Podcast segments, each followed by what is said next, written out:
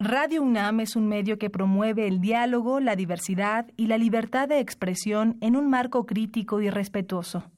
Los comentarios expresados a lo largo de su programación reflejan la opinión de quien los emite, mas no de la radiodifusora.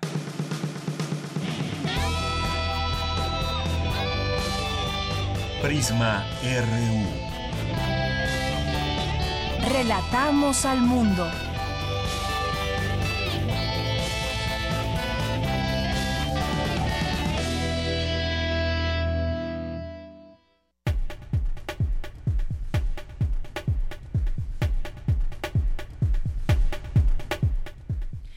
Muy buenas tardes, gracias por estar con nosotros. Sean todos ustedes bienvenidos a este espacio de noticias universitarias, noticias nacionales y del mundo, Prisma RU, a través del 96.1 de FM Radio UNAM. Soy de Yanira Morán y a nombre de todo este equipo le deseamos y le esperamos que tenga un buen día frío y que además se quede con nosotros para informarse de los últimos acontecimientos. El frío continuará, tendremos una máxima de 20 grados aquí en la Ciudad de México y amanecimos hasta en un grado en algunas zonas en las partes altas de la Ciudad de México y también en otros lugares, en el centro, en el norte, hace mucho frío, así que seguiremos abrigados de aquí hasta el miércoles, por lo menos que ya comience a subir la temperatura. Pues hoy, como todos los días, le tendremos mucha información del ámbito universitario, pese a que todavía no regresan a clases los estudiantes universitarios. Bueno, pues ya hay actividades en todos los demás ámbitos y aquí le tendremos la información que vaya surgiendo de nuestra universidad. Y también hay temas nacionales que comentar. Desafortunadamente, otro periodista muerto el fin de semana.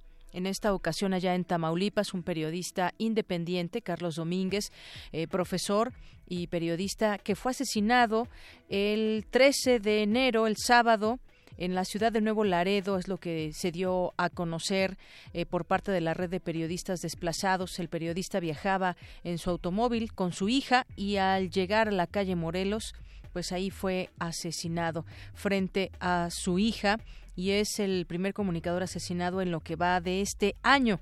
El crimen se habla eh, podría tener relación con su trabajo informativo, lo cual tendrá que ser investigado por la Procuraduría General de Justicia del Estado. Bueno, pues es hasta el momento lo que se sabe y platicaremos de de este tema más adelante. Y hay otro tema que también nos llama la atención y que tiene que ver con la reconstrucción en la Ciudad de México, porque aquí hemos dado seguimiento a esas voces que se han organizado de vecinos damnificados de varias partes, de varios lugares de la Ciudad de México, y que han pedido y han exigido una comunicación directa con el gobierno capitalino, desde el jefe de gobierno Miguel Ángel Mancera, o con alguna otra autoridad que se designe para que se pueda tener este acercamiento, pero sobre todo, pues un seguimiento muy puntual directamente con los involucrados, que son en este caso los damnificados y que además, bueno, pues ya se presentó este plan de reconstrucción, hubo censos, pago de seguros, simulaciones sísmicas, lo que presenta el plan de reconstrucción en la Ciudad de México casi cuatro meses después del 19 de septiembre. Y pues este programa que será de reconstrucción, recuperación y transformación es un documento que contiene 45 acciones divididas en 11 ejes y seis etapas para la recuperación de los daños por el sismo. Y aunado a ello, en otros lugares, como en el caso de Chiapas, se ha documentado que pues desafortunadamente el tema de la corrupción sigue bastante fuerte porque hay personas que recibieron una tarjeta para con determinado dinero, algunos con 300 mil o 500 mil pesos, pero sus estas tarjetas o su nombre aparece en 36 tarjetas más que no fueron entregadas a estas personas, evidentemente, pero no se sabe tampoco a quién. Ya tendremos oportunidad de platicar esto porque desde noviembre se venía dando un tema de clonación de tarjetas de apoyos a damnificados por sismos, pero ahora la multiplicación de las tarjetas que clona damnificados por el terremoto es una investigación que lleva a cabo la o que llevó a cabo la Comisión Nacional Bancaria y de Valores. De esto también platicaremos más adelante y tenemos también algunos temas internacionales que comentar con todos ustedes. Hoy es lunes de Gaceta UNAM también de varias secciones, en este caso esta de Gaceta UNAM con su director Hugo Huitrón. También tenemos Cartografía RU con Otto Cázares como todos los lunes y también aquí estará ya con nosotros Monserrat Muñoz, que nos dirá todas las actividades actividades que hay en la sala Julián Carrillo. Así que quédese con nosotros en esta emisión del lunes 15 de enero. Una con once y nos vamos al resumen informativo. Relatamos al mundo. Relatamos al mundo. Y desde la UNAM le relatamos al mundo que Jaime Urrutia eh, Fukuwaichi, investigador del Instituto de Geofísica, fue nombrado como miembro honorario de la Royal Astronomical Society por su excepcional trabajo de investigación en esta área. La sede de la UNAM en China cumplió cinco años como plataforma de vinculación entre ambas naciones. Mi compañera Cristina Godínez nos tendrá los detalles. La combinación de contaminación ambiental y bebidas azucaradas ocasiona, daños en el organismo. Esta conjunción smog, contaminación ambiental con bebidas azucaradas. Descubriremos más al respecto de este tema con mi compañera Virginia Sánchez. Se debe regular y no prohibir la maternidad subrogada, afirman especialistas en la UNAM. En unos minutos Jorge Díaz nos platicará al respecto. Y por su parte, Cindy Pérez Ramírez nos hablará sobre el incremento a combustibles durante la primera quincena de enero. En los temas nacionales, eh, la deuda pública en estados como Chihuahua, Coahuila, Nuevo León, Sonora y Quintana Roo no solo es grave, sino que corre el riesgo de ser insostenible, alertó el sector empresarial por su presunta colusión con el crimen organizado al cobrar cuotas a comerciantes, autoridades federales investigan en la frontera norte a 10 patentes aduanales. En apoyo al gobernador de Chihuahua, Javier Corral, 11 exmandatarios panistas repudieron las supuestas medidas represoras e ilegales del gobierno federal. Y es que hay que recordar, hay un, hay un problema muy grave que tiene que ver con recursos. Específicamente hay 780 millones de pesos en los que dice el gobernador de Chihuahua no se han entregado y responde el gobierno federal diciendo que se iban a entregar solamente si había dinero disponible para entregar. Sin embargo, los comparativos saltan a la vista porque al Estado de México se le han entregado miles de millones de pesos y a este Estado no. Este Estado, hay que recordar, lo gobierna Chihuahua, Javier Corral, que es del Partido Acción Nacional. El líder de Morena, Andrés Manuel López Obrador, designó a Tatiana Cloutier como su coordinadora de campaña hacia las elecciones presidenciales de julio próximo. El colectivo Familiares de Desaparecidos y Asesinados de Chilpancingo denunció que agentes municipales están involucrados en la desaparición de al menos 20 personas. La Policía Federal detuvo a cinco hombres, incluidos dos ex policías municipales de Acatzingo, con 31 mil litros de diésel robado y armas en el municipio de Tepeaca, Puebla. En temas de economía, la Comisión Nacional Bancaria y de Valores encontró irregularidades, justamente esto que le platicábamos a raíz de dinero que se hace llegar a las personas que fueron eh, afectadas por el sismo del 10, del 7 y del 19 de septiembre. Esto a través del programa de tarjetas para los damnificados de los sismos pasados. En noviembre del año pasado, la producción de gas natural de Pemex se redujo 13% comparado con el mismo mes de 2016.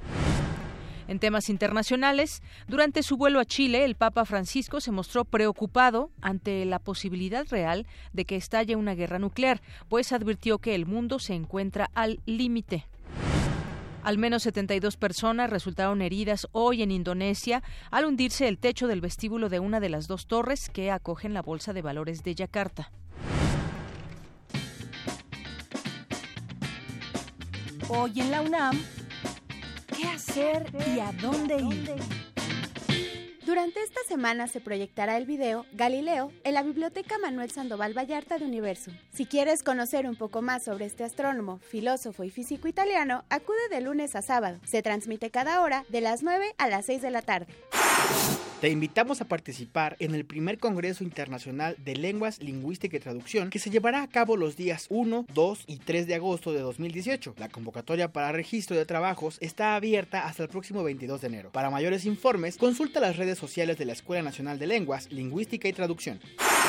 Como parte del ciclo M68, El espíritu de la época, en el Museo Universitario del Chopo se proyectará Rosa Blanca del director Roberto Gabaldón este 15 y 16 de enero a las 12, 17 y 19.30 horas.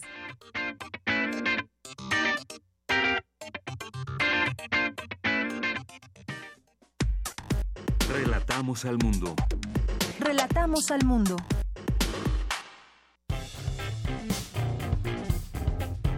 Campus RU. Y arrancamos hoy nuestro campus RU en este lunes 15 de enero con esta información de la UNAM en China, que cumple cinco años ya esta sede en este país. Mi compañera Cristina Godínez nos tiene toda la información. Así es, Deyanira. Esta sede celebra cinco años de contribuir a la construcción de una plataforma académica internacional. Como ejemplo está la movilidad de 250 alumnos y 400, y 400 profesores la firma de 32 convenios, así como la organización de 400 eventos académicos. La UNAM en China es un proyecto estratégico creado por nuestra Casa de Estudios y la Universidad de Estudios Extranjeros de Beijing, que busca favorecer el cumplimiento de las funciones sustantivas de docencia, investigación y extensión de la cultura. En 2012, estas instituciones acordaron la creación del Centro de Estudios Mexicanos en China y en 2016 este se transformó en sede de la UNAM. En el lustro que tiene de operación, 112 alumnos Puma de 104 licenciaturas y 8 posgrados han cursado estudios en instituciones chinas y 138 estudiantes asiáticos han tomado algún programa académico de la Universidad Nacional. Además, ha facilitado el intercambio académico de 400 profesores, 100 de la UNAM y 300 de instituciones asiáticas. La UNAM en China ha suscrito 32 convenios con 20 instituciones de educación superior chinas y se incorporó a dos consorcios universitarios, la Alianza Global de Universidades de Estudios Extranjeros, en la que es la única institución mexicana participante, y el Consorcio Universitario Fundan América Latina. También ha impulsado la promoción y difusión de publicaciones como la traducción al chino de Visión de los Vencidos y El Reverso de la Conquista, del historiador mexicano Miguel León Portilla. La sede de la UNAM aplica en China el examen de Servicio Internacional de Evaluación de la Lengua Española, que la Universidad Nacional promueve a nivel mundial junto con el Instituto Cervantes, la Universidad de Salamanca y la Universidad de Buenos Aires. En Beijing, la UNAM cuenta con dos oficinas y un centro de documentación en donde se pueden consultar materiales bibliográficos y hemerográficos. De Yanira, esto es parte de lo que hace la UNAM en el continente asiático. Este es mi reporte. Buenas tardes. Muchas gracias, Cristina Godínez. Pues muchas actividades que se hacen ahí desde hace cinco años con esta sede de la UNAM en China. Vamos ahora con mi compañera Cindy Pérez Ramírez. Las alzas en los precios de las gasolinas y sus derivados podrían estabilizarse hasta el segundo trimestre del año, de acuerdo con el doctor en economía José Luis Martínez Marca. Adelante, Cindy.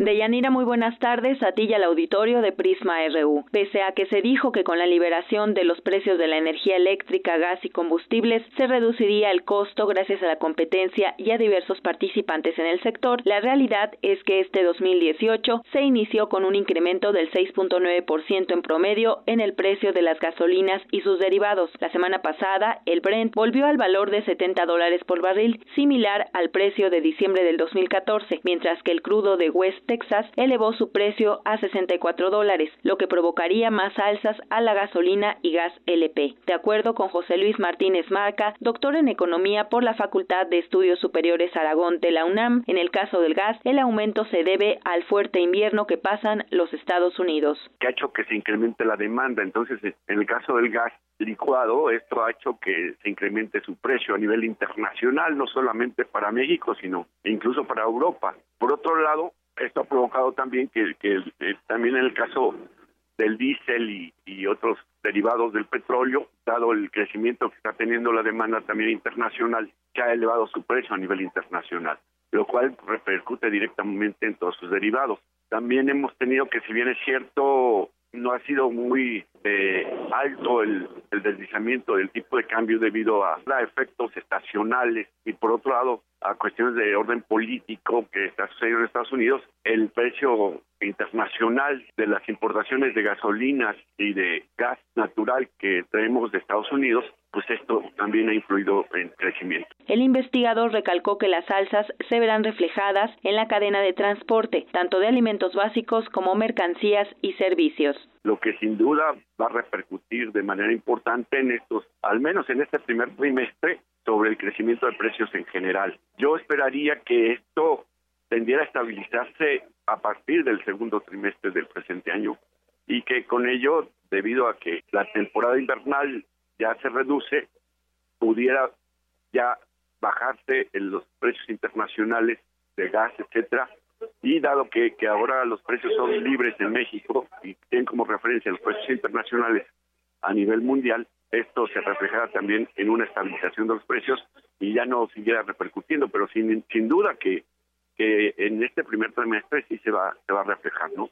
El problema es que en el caso de los alimentos básicos, difícilmente podríamos esperar una, una baja. Según la Comisión Reguladora de Energía, en México se construyen cuatro ductos que utilizarán empresas privadas para ingresar al país gasolina barata, que vendría de las refinerías del sureste de Estados Unidos e incluso de otros países como India. Entrarán en operación en la primera mitad de este año y tienen como finalidad acercar los principales puntos de los combustibles a zonas como Monterrey, Ciudad de México y el Bajío. Hasta aquí mi reporte. Muy buenas tardes. Gracias, Cindy. Muy buenas tardes. Pues eh, esperaremos el segundo trimestre del año todavía, que falta mucho para conocer si se estabilizan estos precios. Bien, vamos ahora con mi compañero Jorge Díaz, que ya está aquí con nosotros en cabina y nos va a platicar de la maternidad subrogada, que debe regularse antes de prohibirla, sobre todo por las malas prácticas de comercialización que dañan la dignidad y el organismo de las mujeres, afirman especialistas de la Facultad de Medicina de la UNAM. Un tema complicado, Jorge. Buenas tardes. Por supuesto, Deyanira, buenas tardes y que en los últimos años ha despertado polémica y que se presta a que eh, haya prácticas que resultan dañinas para las mujeres en la maternidad subrogada, pero para ello se hace necesario definir esta forma de, de procrear algún niño o niña. La definición es la maternidad subrogada significa que una mujer presta, renta o comercializa su útero para que alguien más pueda tener un bebé. Su práctica supone retos para la medicina y el derecho, sin embargo, no debe servir como justificación para no regularla. El director de la Facultad de Medicina de la UNAM, Germán Fajardo Dolci, reconoció la importancia del asunto los diversos puntos de vista médico, científico, social, ético y jurídico, ya que en algunos casos quienes eh, buscan la subrogación son parejas del mismo sexo, que no tienen nada de malo, por supuesto, y esto eh, eh, complica aún más la situación. la doctora Alicia Jamoy Sutton, secretaria de Educación Médica de esta Facultad de Medicina, dijo que lo mejor es la regulación que la prohibición o la libertad absoluta del mercado. Son los dos extremos. Entonces, ella lo que pide es regular. No se puede frenar ni negar los avances científicos y las posibilidades que estos avances científicos ofrecen, pero esto no puede suceder fuera del contexto ético-social en el que se aplica. De ahí que la necesidad de regular para evitar la injusticia y el abuso sea una necesidad. La académica universitaria pidió que la dignidad de la mujer eh, quede salvaguardada, sobre todo dentro de las tecnologías de reproducción asistida, como el mercado de, de material genético que incluye los bancos de esperma y de óvulos la eugenesia, que es la aplicación de leyes biológicas de la herencia. Esto supuestamente para mejorar eh, las condiciones físicas de aquellos productos que, que, van a nacer. Y por supuesto, la maternidad subrogada. La magistrada de la Suprema Corte de Justicia de la Nación, Luz Elena Orozco y Villa, explicó que la gestación subrogada puede tener fines comerciales, pues la gestante, eh, la donadora del útero, puede ser compensada más allá de los gastos médicos que genere la operación. O sea, aparte de pagarle eh, la, eh, el que vaya a prestar su útero, también le dan un dinero extra. Vamos a escuchar a la magistrada de la Suprema Corte. Sin duda estamos frente a un, a un tema novedoso. La práctica de gestación subrogada supone varios retos tanto para la medicina como para el derecho pero ello no puede servir como justificación para no regular. En este sentido, yo diría toda regulación tiene que estar marcada tanto por la idea de autonomía como por la idea de justicia y la legislación sí tendría que incluir consentimiento informado, previsión de eventualidades y confidencialidad. Y terminamos esta nota de Yanira dando unos datos que, que nos dan idea cómo se encuentra esta situación a nivel mundial. Los países que prohíben totalmente esta práctica de la forma altruista o comercializada son Alemania, Francia, Italia y China. Los que permiten acuerdos altruistas pero prohíben los comerciales, entre ellos está la Gran Bretaña, Canadá, Australia y Sudáfrica, y los que permiten la subrogación comercial es India, Rusia y Ucrania. Así es de que, bueno, la situación en nuestro país, por supuesto que también afecta y es un tema de importancia y que ha provocado polémica y por ello la discusión. Claro, y, es, y que ha sido además una opción muy real para quienes no pueden tener hijos, pero que desean tenerlos y que esta es también una, una manera de, de hacerlo, de poder tener hijos y de dar un seguimiento incluso a ese embarazo, a ese niño que se gesta en otro vientre materno. Sí, por supuesto, y de ahí, de ahí la regulación, porque eso de darle el seguimiento, como tú lo comentas, es justamente establecer algunas normas para darle seguimiento a este, a este joven o a esta niña que va a pertenecer a otra familia que no es de donde él nació, del útero donde él nació. Claro. Jorge, pues muchas gracias por la información. Gracias a ti. Muy buenas tardes. Y bueno, recordarles también esta información que nos llega de la UNAM con el propósito de atender la demanda de aspirantes al registro para el concurso de selección de febrero 2018. La UNAM amplía los plazos para el registro de acuerdo con el siguiente calendario. El periodo para realizar el registro será hasta las 23.55 horas del viernes 19 de enero, el próximo viernes. El plazo para hacer el pago correspondiente al derecho a examen será hasta las 14.55 horas del lunes 22 de enero. Aquí les comentamos también esta información. Porque tu opinión es importante, síguenos en nuestras redes sociales, en Facebook como Prisma RU y en Twitter como arroba PrismaRU. Prisma RU. Relatamos al mundo.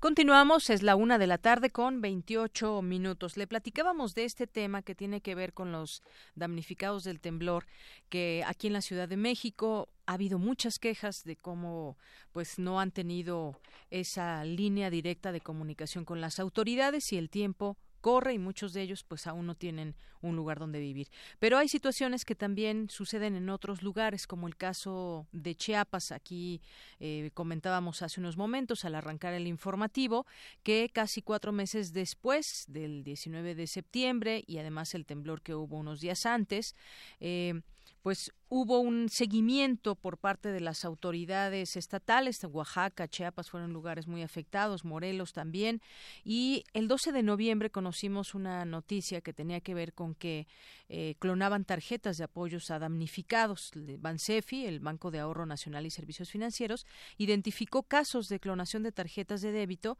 que emite y por las cuales se dispersan los recursos de apoyo para los afectados por los desastres naturales de septiembre pasado.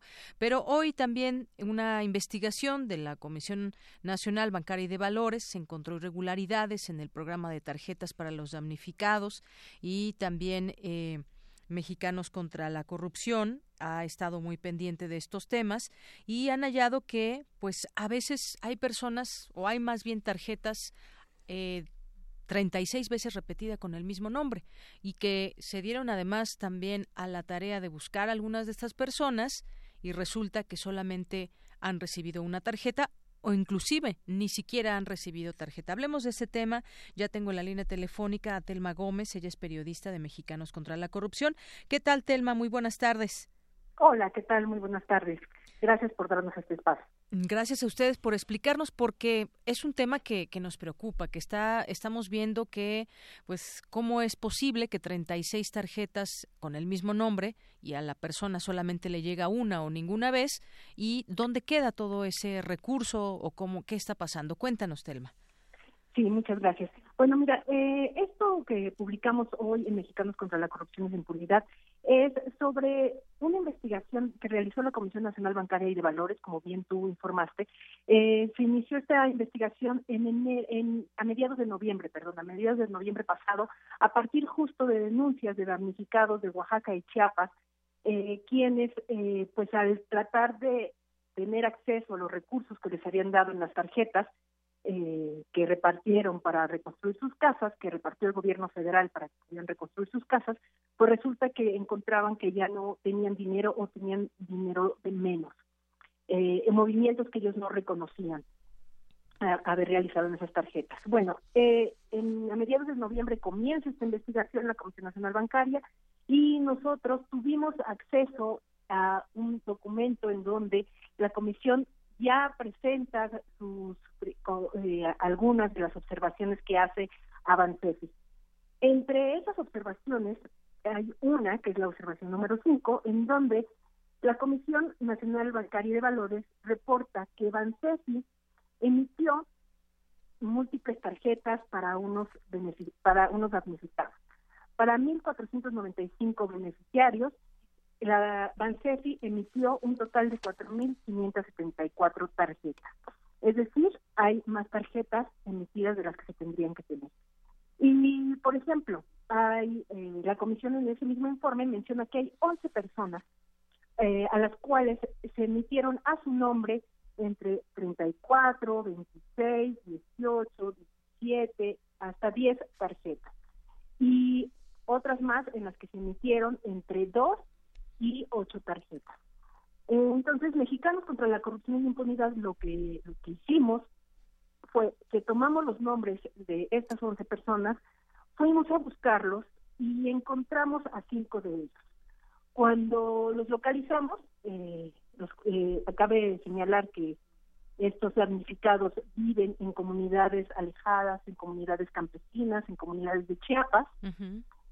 Eh, resulta que los cinco damnificados que nosotros encontramos y contactamos y quienes, cuyos nombres aparecen en múltiples tarjetas, pues a ellos no, no ellos no han recibido esas tarjetas. Incluso hay quienes ni siquiera han recibido una sola tarjeta.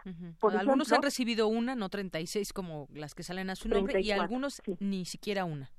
Así es, como el caso de Reinaldo Molina Espinosa, que este hombre, eh, pues eh, él recibió solamente una tarjeta de débito que tenía 15 mil pesos, pero el nombre de Reinaldo Molina Espinosa aparece en los registros de Bansefi con un total de 34 tarjetas que fueron emitidas a su nombre. Y en esas 34 tarjetas se depositaron, Bansefi depositó 510 mil pesos. el caso de Reinaldo, digo, no es el único. Eh, hay otro de sus vecinos, eh, su vecino eh, que está a unas cuadras de su casa, que se llama William Cruz Zambrano. Él, por ejemplo, en los registros de Bansefi, su nombre aparece como que se emitieron 16 tarjetas con su, con su, con su nombre, a las cuales se depositaron 200, 240 mil pesos, pero cuando nosotros llegamos a la casa de William le preguntamos cuántas tarjetas tenía, pues él hasta la semana pasada, que fue cuando nosotros los visitamos, no había recibido ninguna tarjeta.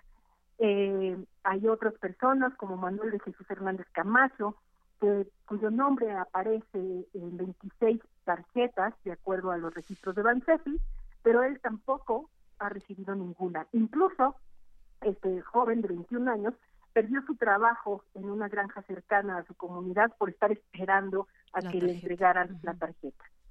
Y así hay otros casos en, la Concordia, eh, en el municipio de la Concordia, también en Chiapas, encontramos a dos mujeres, a Marta Rubelia, Rubenia, perdón, Marta Rubenia y a Josefa, ellas también aparecen con su nombre aparece en decenas de tarjetas emitidas. Y ellas eh, son damnificadas perdieron tienen daño total perdieron totalmente su casa. Ellas solamente han recibido las dos tarjetas que de acuerdo al programa de Fonden les correspondían. Una tarjeta de débito que era para tener acceso a efectivo y un monedero electrónico para poder acceder a los materiales de construcción Así es. Bueno, pues esas son historias reales. Como dices, usted, eh, ustedes se dieron a la tarea de eh, contactar a las personas y esto fue lo que descubrieron. Y yo, yo pregunto, ¿todo esto nos lleva a algún responsable hasta el momento? Porque, pues, eh, según esta investigación basada en estos datos de la Comisión Nacional Bancaria y de Valores, fue Bansefi, que su director es Virgilio Andrade Martínez, exsecretario de la Función Pública, hizo 3.079 plásticos de más y en ellos se transfirieron casi 69 millones de pesos. Es los datos que, que se tienen. Esto pues sería digno de una investigación, yo supongo, por parte de las autoridades. Así es. Eh, pues mira, la investigación de la Comisión Nacional Bancaria y de Valores sigue en curso. De hecho, nosotros los buscamos y también buscamos a la gente de Bansefi para eh, preguntarles eh, eh, sobre este tema. Ellos nos dijeron que no podían darnos una entrevista justo porque la investigación está en curso. Y Bansefi, como bien tú señalas, cuyo responsable es Cristina Andrade, pues tendrá que responder a las observaciones de la Comisión Nacional Bancaria en los próximos días. A principios de febrero tendrá que entregar Bansefi justo las respuestas a, a estas observaciones que hace la Comisión Nacional Bancaria de Valores. Y porque pues la pregunta está abierta, la pregunta está es dónde quedaron esas tarjetas, pero sobre todo dónde está el dinero que se depositó ahí, el dinero que Bansefi depositó en esas tarjetas que se emitieron a nombre de estos damnificados y que incluso a ellos mismos no les han llegado esas Así es, parecería todo es un tema también de lucrar con este tema de la, de la pobreza, un tema de corrupción, porque fueron 4.574 tarjetas para solo 1.495 damnificados, son los datos que ustedes tienen, y que, pues bueno, eh, no es cosa menor. En total se transfirieron 69 millones de pesos y que quisiéramos saber por qué se hicieron tarjetas de más o estas tarjetas que tenían dinero, como las que se entregaron a algunos de estos damnificados, eh, quién las cobró o hacia dónde están o quién las recibió las otras tarjetas eh, a nombre de las personas que, que, ya se conocen. Esto es como un, un, enredo que tendrían que aclarar muy bien las autoridades. Estamos hablando de millones de pesos. Así es, millones de pesos de los recursos del Fonden que tendrían que estar funcionando para la reconstrucción de viviendas de esas comunidades. Eh, nosotros, eh, las comunidades que visitamos por lo menos, pues son comunidades que de gente campesina, que la mayoría de ellos viven del autoconsumo de lo que de lo que cultivan, entonces realmente son personas que eh, pues será muy difícil que puedan reconstruir su casa y sobre todo si no les llegó los recursos que les correspondían. Claro, ahí están las fotografías y también este pequeño recorrido que hacen por las casas que apenas están volviendo a construir y todo lo que dejó este, estos últimos, eh, los sismos del pasado 19 de septiembre. Pues esta investigación, vamos a ver qué resultados tiene, porque sí sería importante conocer qué dice eh, Virgilio Andrade en torno a, este tema, por qué se hicieron tarjetas de más y, cómo puede explicar todo esto. No, no se antoja una, una explicación muy sencilla que digamos al respecto del tema, como decíamos. Así es. Así es, nada más solo una acotación. Eh, Oaxaca y Chiapas, sobre todo, fueron afectados por el sismo del 7 de septiembre. Así es.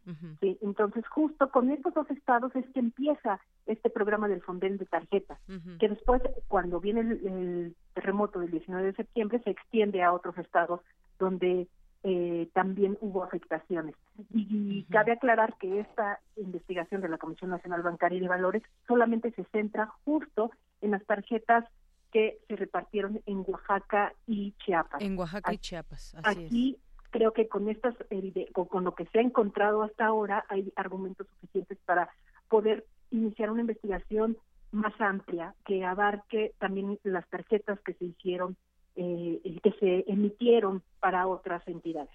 Claro, mucho más amplia porque pues no solamente es el tema del dinero en sí, que ya es muy importante, sino también hubo un apoyo de distintas instancias para que se hiciera llegar eh, directamente este apoyo. Claro que lo dan al gobierno para que se pueda distribuir y en algún momento pues se hablaba mucho del tema de la transparencia que tendría que haber en la designación de recursos, lo cual pues ahora vemos estos resultados, cuántas tarjetas hay, cuántas se entregaron, pero no queda claro cómo es que hay muchas tarjetas con el mismo nombre y así se repite con muchas más.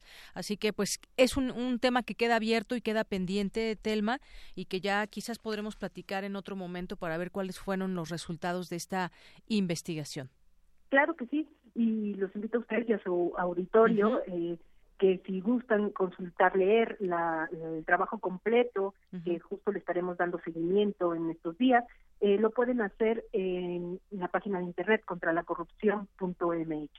Muy bien, ahí está, para que conozcamos de cerca cómo, cómo se da esta investigación y que podamos tener toda la información correspondiente ahí de primera mano. Pues Telma Gómez, muchísimas gracias. Gracias a ustedes y gracias por darnos este espacio para hablar de este tema. Claro que sí, muy buenas tardes. Hasta luego, buenas tardes. Telma Gómez es periodista de Mexicanos contra la Corrupción y justamente tenemos algunos audios de esta situación. Eh, lo tomamos de la página de Animal Político, donde vienen justamente estos testimonios donde se presentan eh, las personas y esto es como eh, parte de esta investigación. Mi nombre es Marta Rudenia Ramírez Montoya. Soy originaria y vivo en la colonia Benito Juárez, municipio de La Concordia, Chiapas. Me dieron dos tarjetas. Aquí estaba mi casa. Mi casa aquí estábamos adentro, pues nosotros cuando, cuando escuchamos el temblor y solo yo con mi hija estaba yo. Mi nombre es Manuel Jesús Hernández Camacho, vivo en el ejido 30 de noviembre de Villaflores, del estado de Chiapas. Yo no he recibido tarjeta, en ningún momento me han entregado. Cuando vino, este, cuando sucedió eso, lo que es del, del sismo, pues nos afectó tantito lo que es este, la parte de por la puerta y este, en eso vinieron lo que es lo del que iban a supuestamente hacer un apoyo de la, tarjeta. Me llamo Reinaldo Molina Espinosa, nací el 23 de junio de 1961, vivo en la colonia Tenestrán, municipio de Villalores, Chiapas. Yo recibí solo, solo únicamente esta tarjeta. El 7 de septiembre hubo un, terremoto y nos afectó bastante nuestra vivienda. Después vinieron a, a vernos para pa que según qué apoyo me iban a dar. Bien, pues ahí están las voces de estos testimonios que solamente pues son algunos de los ejemplos que eh, que hay con respecto al tema de las tarjetas. Recibieron una, en algunos casos ninguna, pero su nombre aparece en 36, 14 o hasta 16 tarjetas también.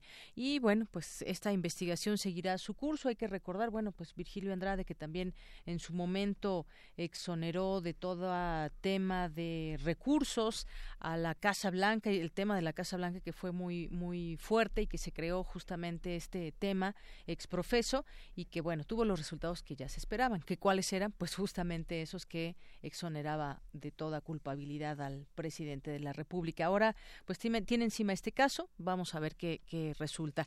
Pero hablando también de ese tema de la reconstrucción de la Ciudad de México, que mencionábamos también hace unos momentos, son casi cuatro meses después, del 19 de septiembre. Aquí, bueno, pues las mayores afectaciones se dieron con este temblor, no así en otros lugares como Oaxaca y Chiapas, que fueron más afectados por el temblor del 7 de septiembre. Bueno, aquí autoridades del gobierno de la Ciudad de México presentaron el programa para la reconstrucción, recuperación y transformación, un documento que contiene 45 acciones divididas en 11 ejes, seis etapas para la recuperación de los daños por el sismo. Este plan incluye la realización de seis censos, los cuales arrancarán desde la próxima semana en la capital del país para conocer el daño en las zonas afectadas. El comisionado para la reconstrucción de la capital, Ricardo Becerra, explicó que con ayuda de expertos y con nueva tecnología, los edificios estratégicos de la capital recibirán una prueba presísmica para saber cómo se comportarán en caso de temblores de diversas magnitudes.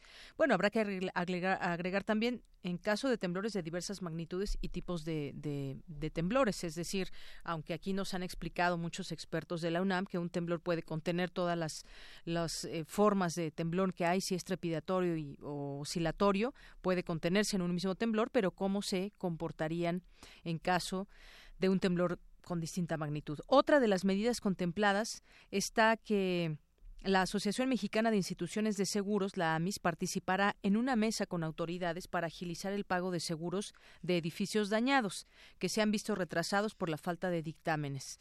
Bueno, esto es información que publica hoy eh, Reforma. También el jefe de gobierno de la Ciudad de México expuso que el reto de recuperación es permanente y que la ley de reconstrucción que se trabajó con la Asamblea Legislativa Capitalina es un instrumento que permitirá continuar más allá de los ciclos políticos con un ejercicio de recuperación recuperación de resiliencia. Y es que efectivamente, pues ya estamos en precampañas, posteriormente llegarán las, las campañas, pero quedan pendientes que siempre se heredan de una administración a otra y uno de esos pues será este que es muy importante entre muchos otros. Ya el jefe de gobierno capitalino dijo que las directrices se centrarán en la reconstrucción de los derechos de las personas, en alinear acciones de reconstrucción a los principios que marca la Constitución capitalina y también pidió no condenar a quienes tienen inmuebles anteriores al sismo de 1985, pues la ciudad tiene que trabajar también para ellos y tienen que tomarlos en cuenta. Bueno, pues todo un tema de reconstrucción que abarca a su vez muchas cosas a tomar en cuenta, porque aquí decíamos son diversas los, los casos que, y los problemas que enfrentan los damnificados, hay quien perdió eh, su casa, hay quien tiene que reconstruirla, hay quien tiene que cobrar un seguro y después de ahí buscar otro, buscar, vaya, eh, un lugar donde poder vivir. Pero bueno, esto es parte de lo que aquí se muestra en torno al tema de los sismos. Y bueno, pues también hablábamos de este asesinato en Tamaulipas al periodista independiente Carlos Domínguez y que no se tiene mayor información más que esa que fue asesinado en tales calles frente a su hija y bueno lo que se sabe de él es que trabajó en el diario de Nuevo Laredo y en fechas recientes se desempeñaba de manera independiente y era autor de una columna política eh, la cual difundía a través de redes sociales. Eh, ya la Comisión Nacional de Derechos Humanos pidió al gobierno de Tamaulipas medidas cautelares a fin de proteger a los familiares del periodista.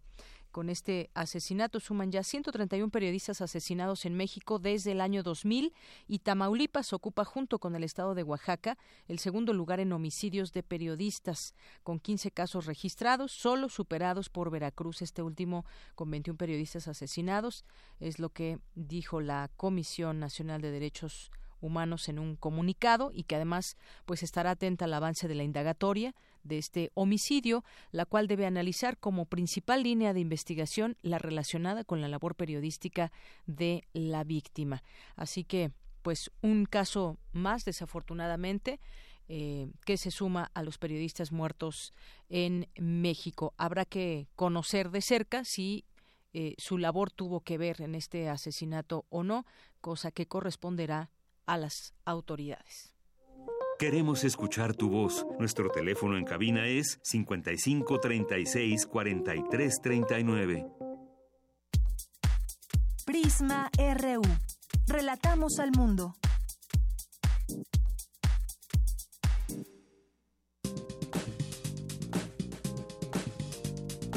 Cultura RU.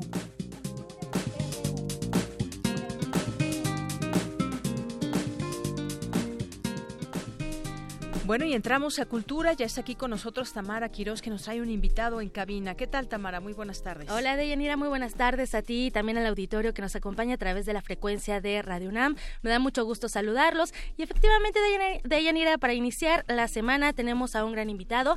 Ya está en nuestra cabina el actor Alejandro, Alejandro Calva. Alejandro, bienvenido. Muy buenas tardes. Muchas gracias, Tamara y Deyanira. Gracias por la invitación. Alejandro, con una experiencia de más de 30 años en el teatro, en el cine y también la televisión, regresas como parte del elenco en la puesta en escena Barataria, Estado de México. Una, una propuesta, una producción que llega en un punto catártico también aquí a la Ciudad de México y en, en general en nuestro país. Cuéntanos, por favor, de esta obra. Bueno, esta obra es escrita por Benjamín Kahn, también un director de cine, teatro, televisión, de todos los años, una persona muy reconocida en el medio artístico. Eh, Benjamín quería hacer algo eh, para conmemorar eh, el... No, recuerdo si es 500 años, no, los 400, 400, años 400 de años de Cervantes, exactamente. entonces empezó a concebir un espectáculo que tuviera que ver directamente con, con, el Quijote de la Mancha y se encontró un pasaje del Quijote, del Quijote maravilloso, ¿no? que es el, momento en donde Sancho Panza es invitado por los habitantes de la ínsula de Barataria a gobernar, pero pues él no tiene ninguna experiencia como gobernante, es más, ni siquiera ha leído un libro, ¿no? Y sin embargo, tiene que ejercer el poder y tomar decisiones como gobernante en una isla en donde en realidad es una ínsula que está dividida, sus fronteras no es porque estén bordeadas con agua, sino porque están divididas porque la gente lo ha, segregado a esta región por sus problemas de corrupción, impunidad y violencia. Entonces, no había mejor manera que hacerle un homenaje a Cervantes que haciendo una relectura a Cervantes eh, con nuestra situación actual. A, Benjamín, como a todos los actores, nos pareció pues muy pertinente hablar de, este gobernante pues sin ningún tipo de experiencia, sin ningún tipo de cultura, que pues eh, ejerce el oficio de gobernante como Dios le debe entender, ¿no? Alejandro, una, ya lo cuentas, ¿no? Una ínsula que, que la apartan eh, y, que además que no, no precisamente tiene agua, ¿no? O sea, la falta de agua, cualquier parecido con la realidad, la falta de agua y, y esta cuestión del gobernante que no ha leído un libro, ¿es mera coincidencia? No creo que sea mera coincidencia, es decir, podrá ser mera coincidencia que, que haya un símil entre lo que escribió Cervantes, porque qué iba a saber Cervantes de nosotros los mexicanos, ¿verdad?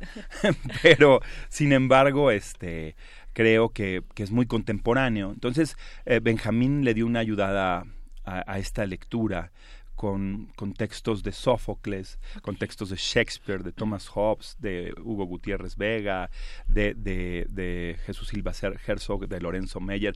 Eh, eh, son textos entremezclados en un collage de imágenes y una puesta en escena bastante poco convencional. Los espectadores, los que quepan, se sientan alrededor de los actores en una mesa para presenciar lo que puede ser una lectura que después se vuelve una escenificación de, de esta puesta en escena y este y hablamos de este México, de este México que nos duele, de este México y sus muertos, de este México y su impunidad, de su corrupción, de su abuso del poder.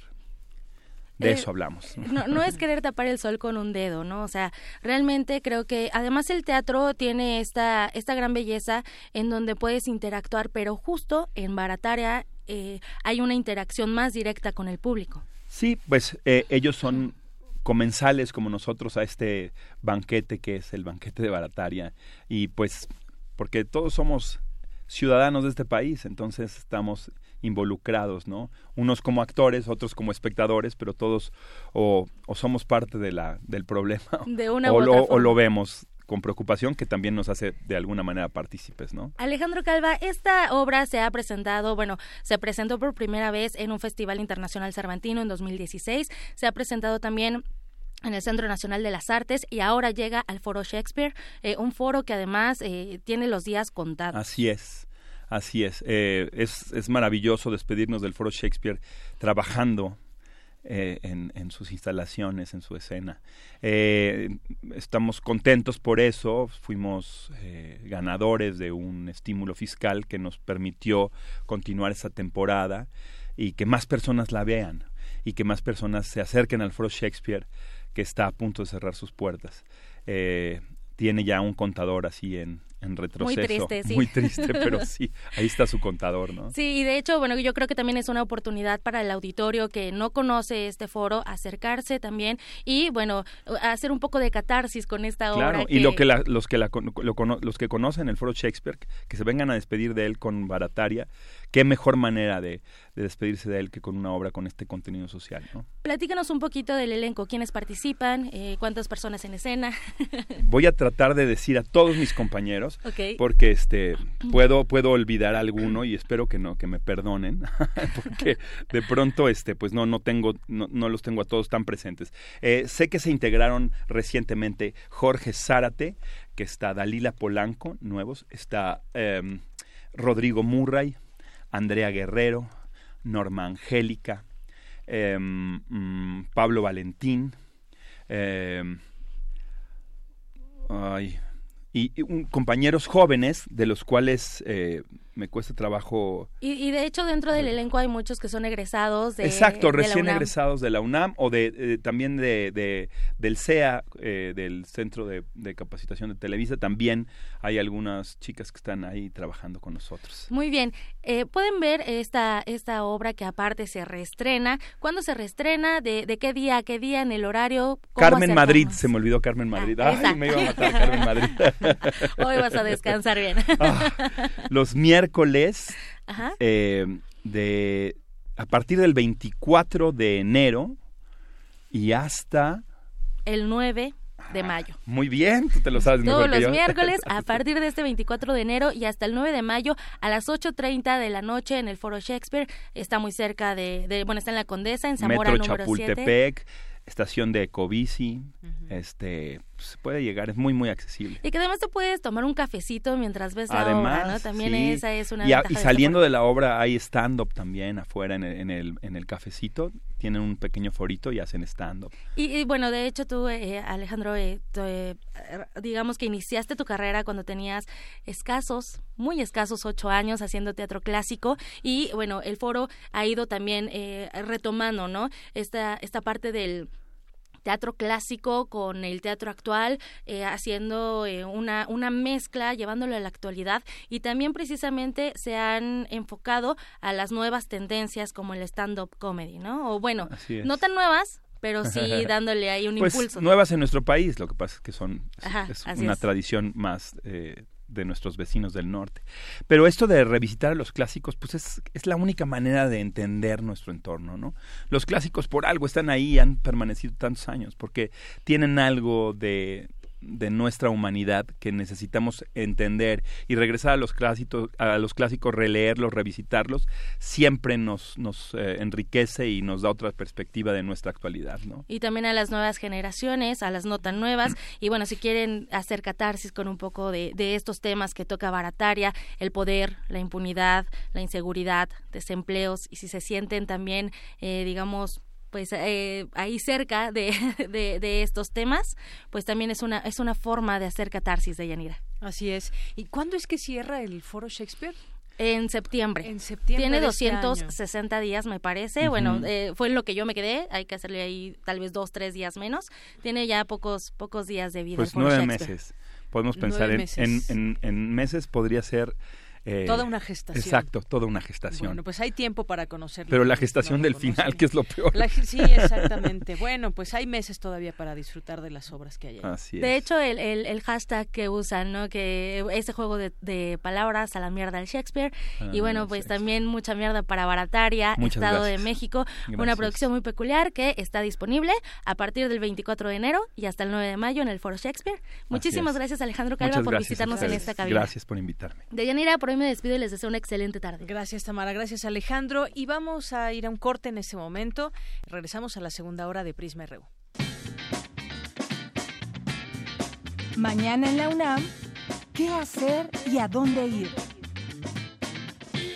¿Te gustaría realizar algún intercambio académico en Reino Unido? El doctor Adrián Guillermo Aguilar, director de la sede UNAM Reino Unido, impartirá una plática informativa para conocer las oportunidades de intercambio y movilidad académica con las que cuenta esta sede. La cita es el miércoles 17 de enero a las 12 horas en el auditorio Francisco Díaz Covarrubias del Instituto de Geografía diseñar el espacio público de manera sustentable, del 16 de febrero al 22 de junio de 2018 se llevará a cabo el sexto diplomado taller de diseño urbano hacia la transformación sustentable del espacio público. Acude a la plática informativa el próximo 2 de febrero a las 17 horas. Para mayores informes, consulta arquitectura.unam.mx. En el Museo Experimental El Eco se exhibe El día es azul, el silencio es verde, la vida es amarilla. Muestra colectiva que gira alrededor del intercambio epistolar sostenido entre los artistas Yves Klein y Matías Göritz, de martes a domingo de 11 a 18 horas.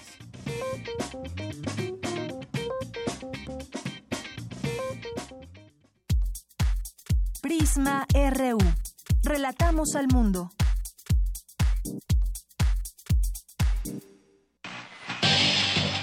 Flash informativo, porque usted lo pidió.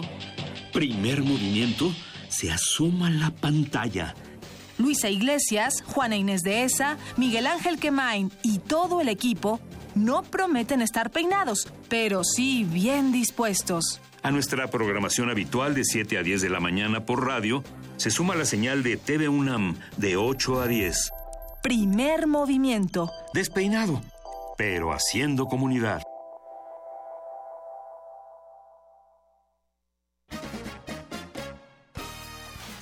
Estamos de regreso y como lo prometimos, es hora de que la gente participe y elija qué canción va a sonar. A ver, ¿quién está en la línea número uno?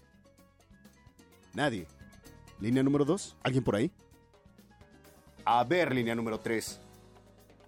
No llamo a nadie. Ah, pues que suene lo que sea, ya que...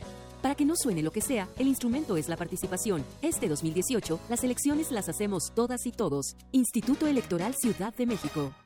Hoy muchos traemos la camiseta bien puesta por México. Y en las próximas elecciones de 2018 capacitaremos a más de 1.400.000 personas que contarán los votos de las y los mexicanos. Trabajar como supervisor o capacitador asistente electoral es poner mi granito de arena para seguir construyendo el México que quiero. Únete y participa en la organización de las elecciones del primero de julio. Porque mi país me importa, te invito a trabajar en este gran equipo. Infórmate en INE.mx. Instituto Nacional Electoral, INE. En el año 420 a.C., un hombre pasaba horas tratando de resolver los enigmas orgánicos del ser humano. Hoy, gracias a él, lo último sobre investigación y salud llegará a tus oídos. Hipócrates 2.0. Investigación y vanguardia en salud. Escucha esta serie coproducida por el Programa Universitario de Investigación en Salud y Radio UNAM, todos los martes a las 18 horas por el 96.1 de FM. Radio UNAM, Experiencia Sonora.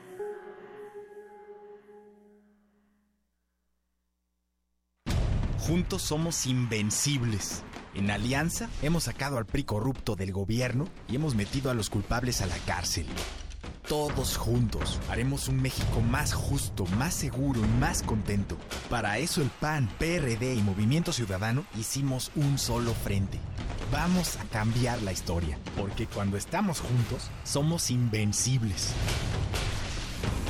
PAN, el cambio inteligente. Mensaje dirigido a militantes del PAN.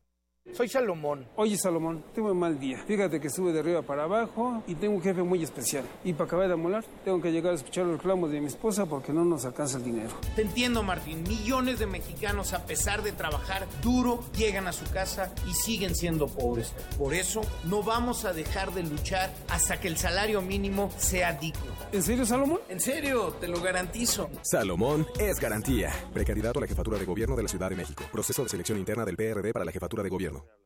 Santiago Gamboa, periodista y escritor colombiano, ya es parte de descargacultura.unam. Escúchalo leyendo un fragmento de El misterio de la misericordia. Uno, dos, tres, y luego me tiraba al piso a hacer abdominales, pues debía estar fuerte y al hacerlo sentía una bola de fuego en las tripas, el quejido de las células recordándome algo urgente. Disfruta esto y más en www.descargacultura.unam.mx. Tu opinión es muy importante. Escríbenos al correo electrónico prisma.radiounam@gmail.com. Queremos escuchar tu voz. Nuestro teléfono en cabina es 55 36 43 39. Bien, y ya estamos de regreso aquí en Prisma RU en esta segunda hora a través de nuestra frecuencia 96.1 de FM y en www.radio.unam.mx. Continuamos con los temas eh, de coyuntura, los temas que, pues, desafortunadamente también habrá que dar a conocer, como este de que le comentábamos del asesinato de un periodista ya en Tamaulipas, un periodista independiente, además de profesor, que no se tiene todavía tanta información al respecto. Y vamos a platicar con Leopoldo Maldonado, él es abogado especialista en derechos humanos, actualmente coordina el programa legal de artículo 19, Oficina para México y Centroamérica. ¿Qué tal, abogado? Muy buenas tardes. Muy buenas tardes, Deyanira. Muchas gracias por el espacio. Gracias a ustedes por platicar sobre este tema. Desafortunadamente, hace unos momentos dábamos a conocer, pues, en la numerología los periodistas que murieron el año pasado aquí en nuestro país con motivo de su trabajo informativo, que en total sumaron 39 durante esta suman 39 durante esta administración y 12 periodistas eh, el año pasado y que desafortunadamente, pues, la cifra no para y son distintos estados, son labores dentro del periodismo con diferentes temas que elabora, que daban cuenta los, los periodistas y en este caso pues tenemos esta información. Él publicaba una columna en, a través de redes sociales, era un periodista independiente que había trabajado en algún periódico allá en, en Tamaulipas, pero pues desafortunadamente estas noticias que siguen impactando y poniendo a México en un mal lugar para ejercer el periodismo, eh, Leopoldo. Sí, efectivamente, es muy lamentable porque continúa la estela de violencia que se presentó contra la prensa en el 2017, el cual ya hemos catalogado como el, el, año más letal contra la prensa del que se tenga registro en México, con 12 asesinatos. Con el asesinato de Carlos Domínguez ya estaríamos sumando 40 eh, eh, homicidios en lo que va del sexenio actual. eh, esto, pues obviamente es sumamente preocupante a la luz de numerosas recomendaciones que han hecho organismos internacionales a México para frenar esta espiral de violencia y para pues precisamente prevenir este tipo de ataques a la prensa. Recordemos que eh, la prensa no solamente eh, eh, es asediada a través de la violencia más extrema, en este caso el asesinato o las ejecuciones, sino también a través de otras formas, incluso hasta más sutiles, que lo que buscan es una cosa, es censurar, es inhibir, es acallar voces críticas. Y a propósito de lo que comentabas de las regiones y las coberturas, pues Tamaulipas se erige como el segundo eh, la segunda entidad federativa eh, más violenta contra la prensa después de Veracruz, que encabeza esta eh, ominosa lista y que al final del día pues da cuenta de lo que también organismos internacionales han puesto el, el, dedo en la llaga, que es Tamaulipas se ha constituido como una zona de silencio en donde se ha impuesto la llamada ley de la plata o el plomo, eh, y así está reconocido por la propia Comisión Interamericana de Derechos Humanos en un informe que publicó el año pasado sobre las precisamente zonas silenciadas. Tamaulipas es, parte de, estas zonas en América Latina en donde pues prácticamente se ha amordazado a la prensa a través de la violencia o a través del poder económico de los gobiernos que tratan de comprar líneas editoriales a través de la asignación de la publicidad oficial. Entonces, sí es una situación muy difícil, es una situación en donde ya ha llegado a niveles alarmantes que no se están atendiendo debidamente, a pesar del anuncio de acciones, a pesar del anuncio de nuevas estrategias, a pesar de la existencia de instituciones especializadas para proteger periodistas y para investigar delitos contra periodistas, esto no ha funcionado. No ha funcionado y es algo que pues mantiene en esta preocupación y además pues ya organizada también la prensa se han se ha hablado de nuevos protocolos y demás pero que finalmente eh, hasta el momento no no se revierten estas estas cifras acabamos de tener ya una investigación que completó el estado de Chihuahua con respecto al tema y el asesinato de Miroslava Brig. Ahora, eh, este tema de, Tamaulipas, además un estado donde varios de sus municipios o muchos de sus municipios pues están catalogados como pues focos rojos dentro del país porque pues el tema de la delincuencia organizada es un tema que también está muy latente y que vemos que no solamente en el caso de ese periodista sino también eh, ha habido muchos asesinatos, enfrentamientos y demás, es, es decir, es un estado que está convulsionado por la violencia, habla al respecto el gobernador Francisco Francisco Cabeza de Vaca y además de sus condolencias a familiares, pues se compromete con la comunidad periodística a que no quede impune. Y aquí entramos a un tema de esta palabra que describe muchos justamente de esos asesinatos, quedar en la impunidad. Y eso es también más allá de lo grave que es el propio asesinato, la impunidad también es una situación muy grave, Leopoldo. Sí, evidentemente, y además en el caso de la violencia contra la prensa, se mantienen en la impunidad del 99.6% de los casos. Es una impunidad casi absoluta que si lo contrastamos con la impunidad que prevalece en, los delitos cometidos contra la población en general, incluso es mayor.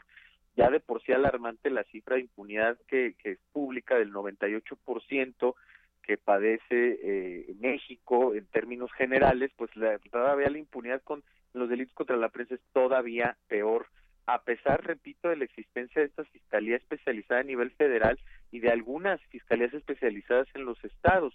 ¿Por qué, ¿Por qué se presenta esto? Mucho tiene que ver, como comentabas, con los contextos de violencia generalizada, eh, del crimen organizado, las disputas territoriales, pero también tiene que ver propiamente, y esta es la particularidad de la violencia contra la prensa, con una intención de acallar, con una intención de censurar.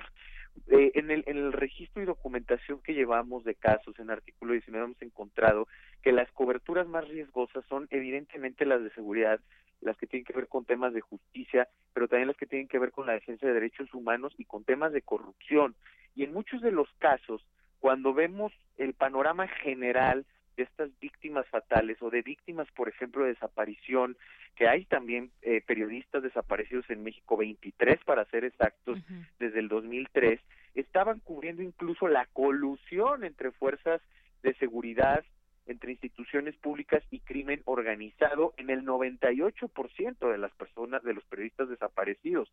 Entonces, eh, estos antecedentes nos marcan una línea que no muchas veces es agotada por las fiscalías lo que encontramos en la mayoría de los casos, por ejemplo en Veracruz, es el modus operandi de las instituciones de procuración de justicia es que cuando matan a un periodista inmediatamente tratan de desacreditarlo como persona primero y luego como periodista. Y no agotan estas líneas de investigación que tienen que ver con sus antecedentes.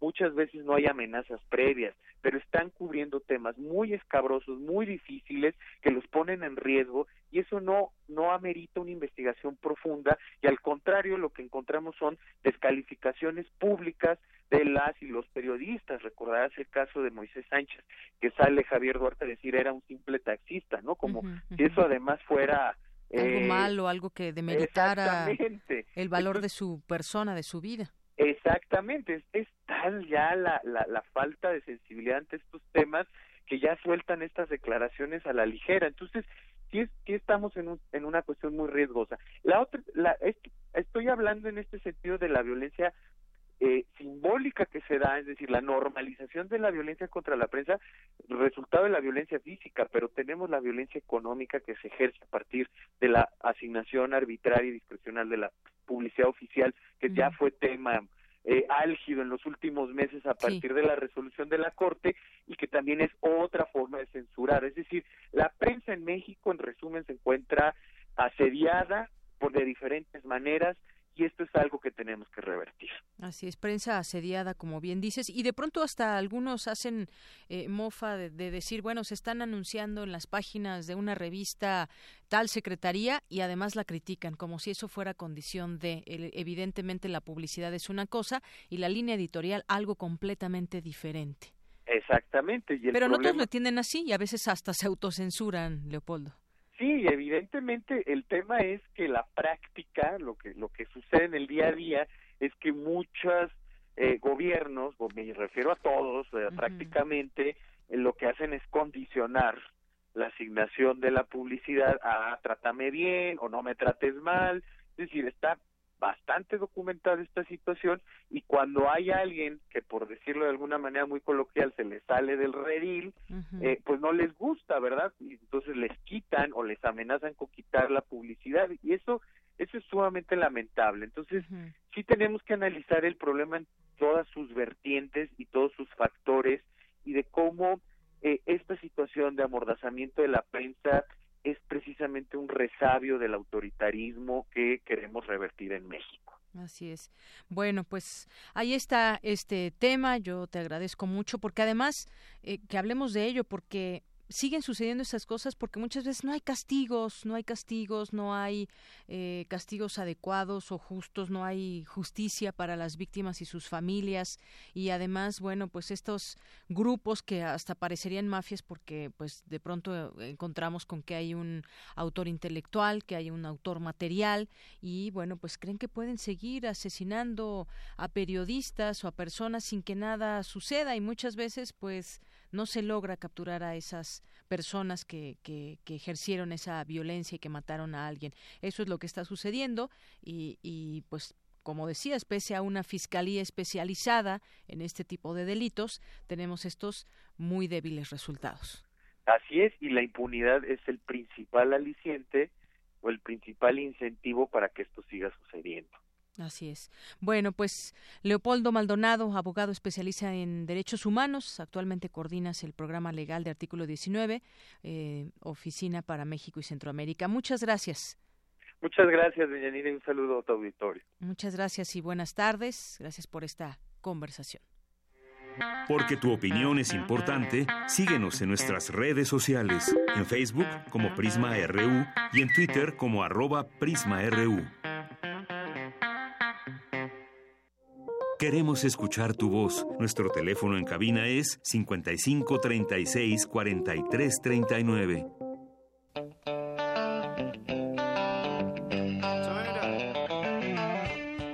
Llegamos a la primera quincena del 2018, pero además de ser la mitad de mes, el 15 de enero nos generó, a través de los años, mucha cultura y nos dio muchos personajes célebres.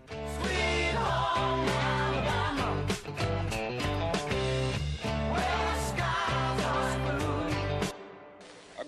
American in whose symbolic shadow we stand today. Un día como hoy, pero de 1929, en Atlanta, nace el activista defensor de los derechos civiles Martin Luther King, quien en 1964 fue condecorado como Premio Nobel de la Paz. Lideró la marcha sobre Washington por el trabajo y la libertad en agosto de 1963, al final de la cual pronunciaría su famoso discurso I Have a Dream, gracias al cual se extendería por todo el país la conciencia pública sobre el movimiento de los derechos civiles y se consolidaría como uno de los más grandes oradores de la historia estadounidense.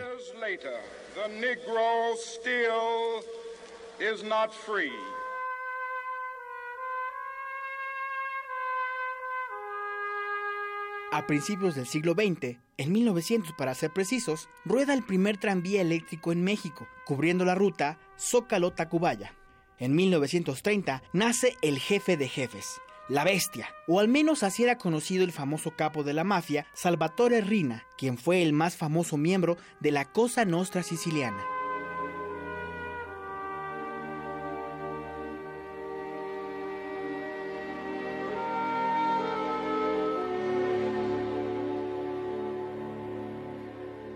Un 15 de enero, pero de 1919, asesinan a Rosa Luxemburgo y a Karl Liebknecht, fundadores del Partido Comunista Alemán.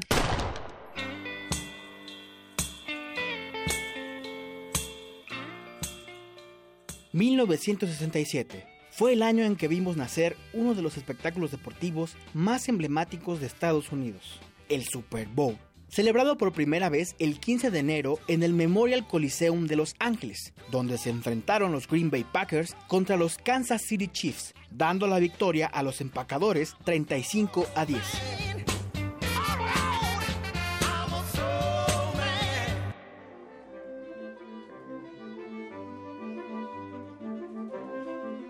También fue un 15 de enero, pero de 1925, cuando nació el primer actor mexicano Ignacio López Tarso, una de las pocas figuras vivas de la llamada época de oro del cine mexicano.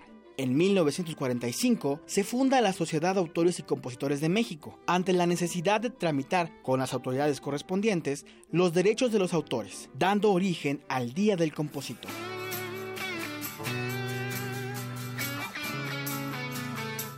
1964. Nace el músico, compositor, arreglista y productor Saúl Hernández, líder de la banda Caifanes y considerado uno de los músicos más destacados de Latinoamérica.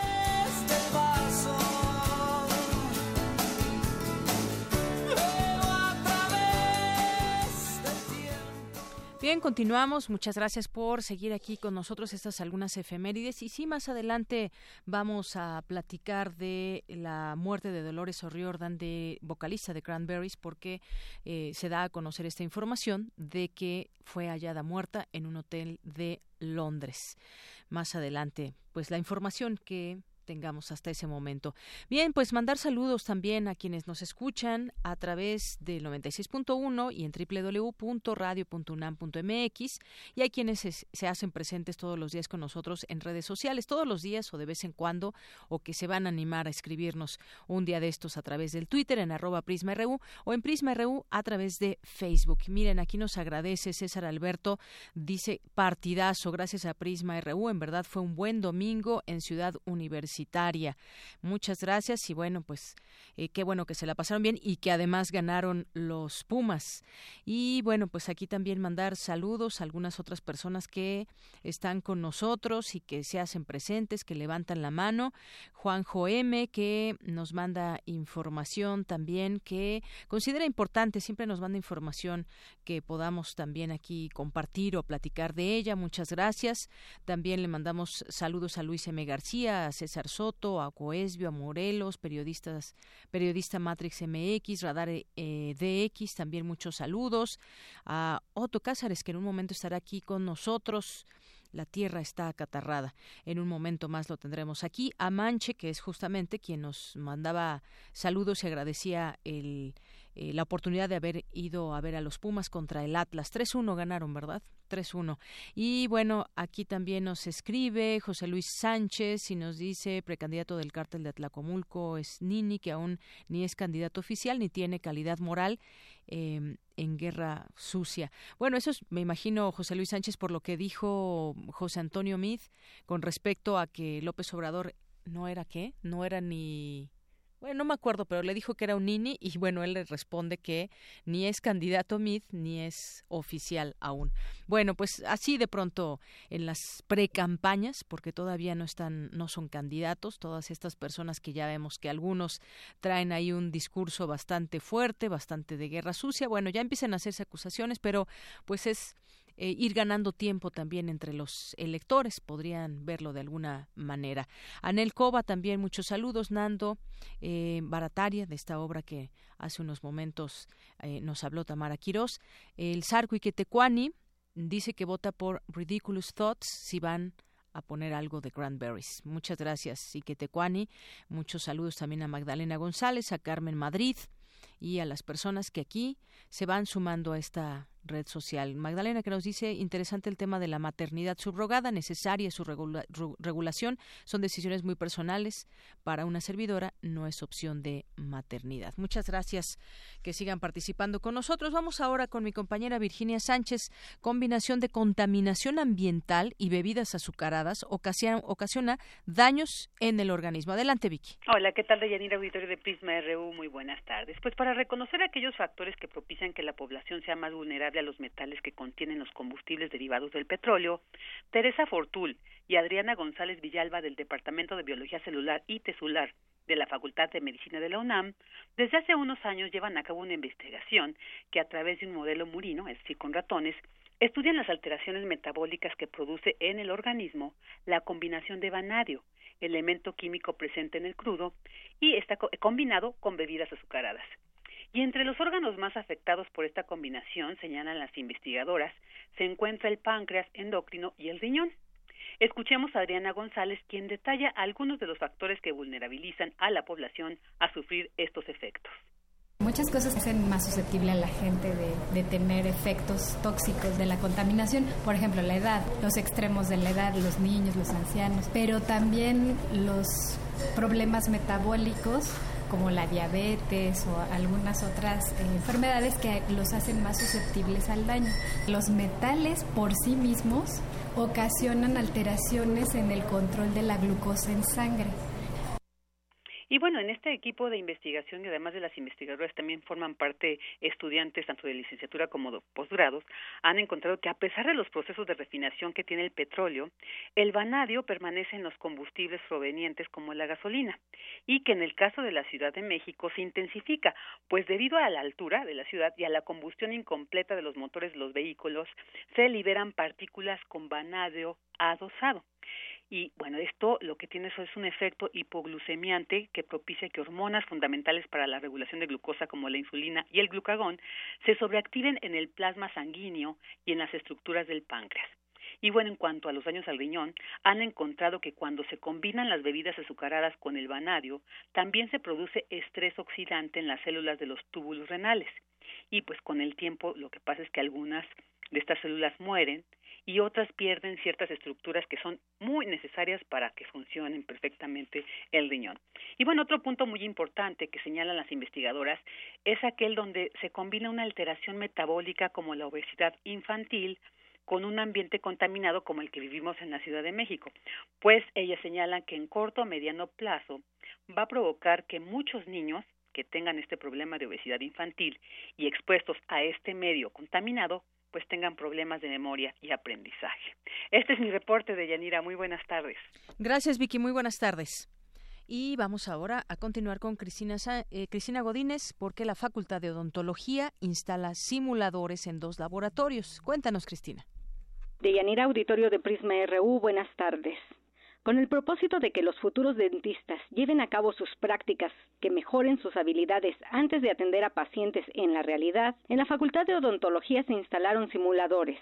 Se trata de 80 simuladores Nissin Dental y fueron colocados en dos laboratorios. Aquí los estudiantes del segundo año de la licenciatura en odontología realizan sus prácticas. Escuchemos a Juan Alberto Sámano Maldonado, especialista de la Facultad de Odontología. Simulan exclusivamente el torso. Tienen una, una cabeza, tiene un imán, eh, se quita y embona. Este tipo de simuladores son específicamente para este tipo de, equipos, de, de unidades. Y entonces el alumno aíslan, trabajan como si realmente fuera un paciente, porque incluso todo su vestimenta es ya totalmente de control de, de infecciones. Están usando cubrebocas, gorros, guantes, eyectores. Entonces va a ser mucho más fácil todavía para ellos pasarlos a clínica. El académico explica que a los estudiantes les proyectan videos para que sus prácticas en los simuladores sean más comprensibles. Desde hace 15 años, la Facultad de Odontología se ha preocupado por ofrecer a sus alumnos equipos de simulación tridimensional que permitan potenciar al máximo sus habilidades. Deyanira, este es mi reporte. Buenas tardes. Gracias, Cristina. No sé ustedes, pero tan solo ese ruido de la maquinita que limpia los dientes para prepararnos para alguna curación, bueno, ya nos hace, nos hace temblar de verdad. Bien, bueno, vamos a continuar con mi compañera Dulce García, que nos tiene información de la conferencia Reconstruyendo las inundaciones torrenciales a través de los anillos de crecimiento de los árboles, que impartió el doctor Juan Antonio Ballesteros del Instituto de Ciencias Ambientales de la Universidad de Ginebra, Suiza. Adelante, Dulce. Deyanira, muy buenas tardes a ti y al auditorio de Prisma RU. Sin duda, todos los componentes de un ecosistema influyen en los fenómenos naturales. Por ejemplo, los árboles están profundamente relacionados con las inundaciones. A través de la datación de los anillos de crecimiento de los árboles, se puede hacer un análisis sistemático de estas. A decir del doctor Juan Antonio Ballesteros Casanovas, académico del Instituto de Ciencias Ambientales de la Universidad de Ginebra, Suiza, muchas de las evidencias botánicas ayudan a entender cuáles son los cambios anatómicos y la respuesta de la vegetación a las inundaciones. De alguna manera este es el principio de, nuestra investigación, tratar de entender cuáles son las modificaciones anatómicas eh, que están asociadas a, estas evidencias para poder reconstruir y poder determinarlas en el pasado.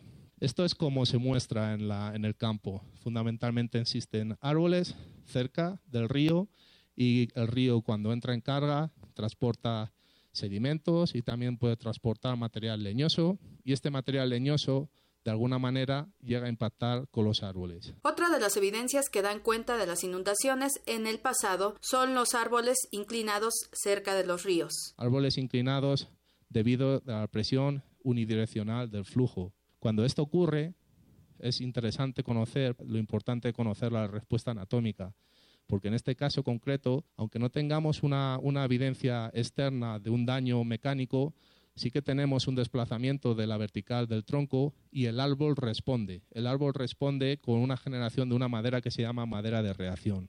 La detección y análisis de esta madera de reacción nos permite determinar cuándo el árbol fue inclinado y es por lo tanto también para nosotros una evidencia clara del momento de la inundación. De Yanira Auditorio de Prisma RU, como explicó Juan Antonio Ballesteros Casanovas, analizar todos los componentes de un ecosistema es necesario para contrarrestar los daños que los fenómenos naturales pueden llegar a provocar. Es el reporte. Muy buenas tardes. Gracias, Dulce. Muy buenas tardes. Porque tu opinión es importante, síguenos en nuestras redes sociales, en Facebook como Prisma RU y en Twitter como arroba PrismaRU.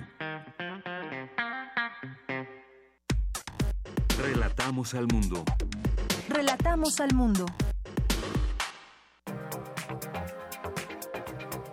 Internacional RU. Y entramos a los temas internacionales. Vamos con las breves de mi compañera Ruth Salazar.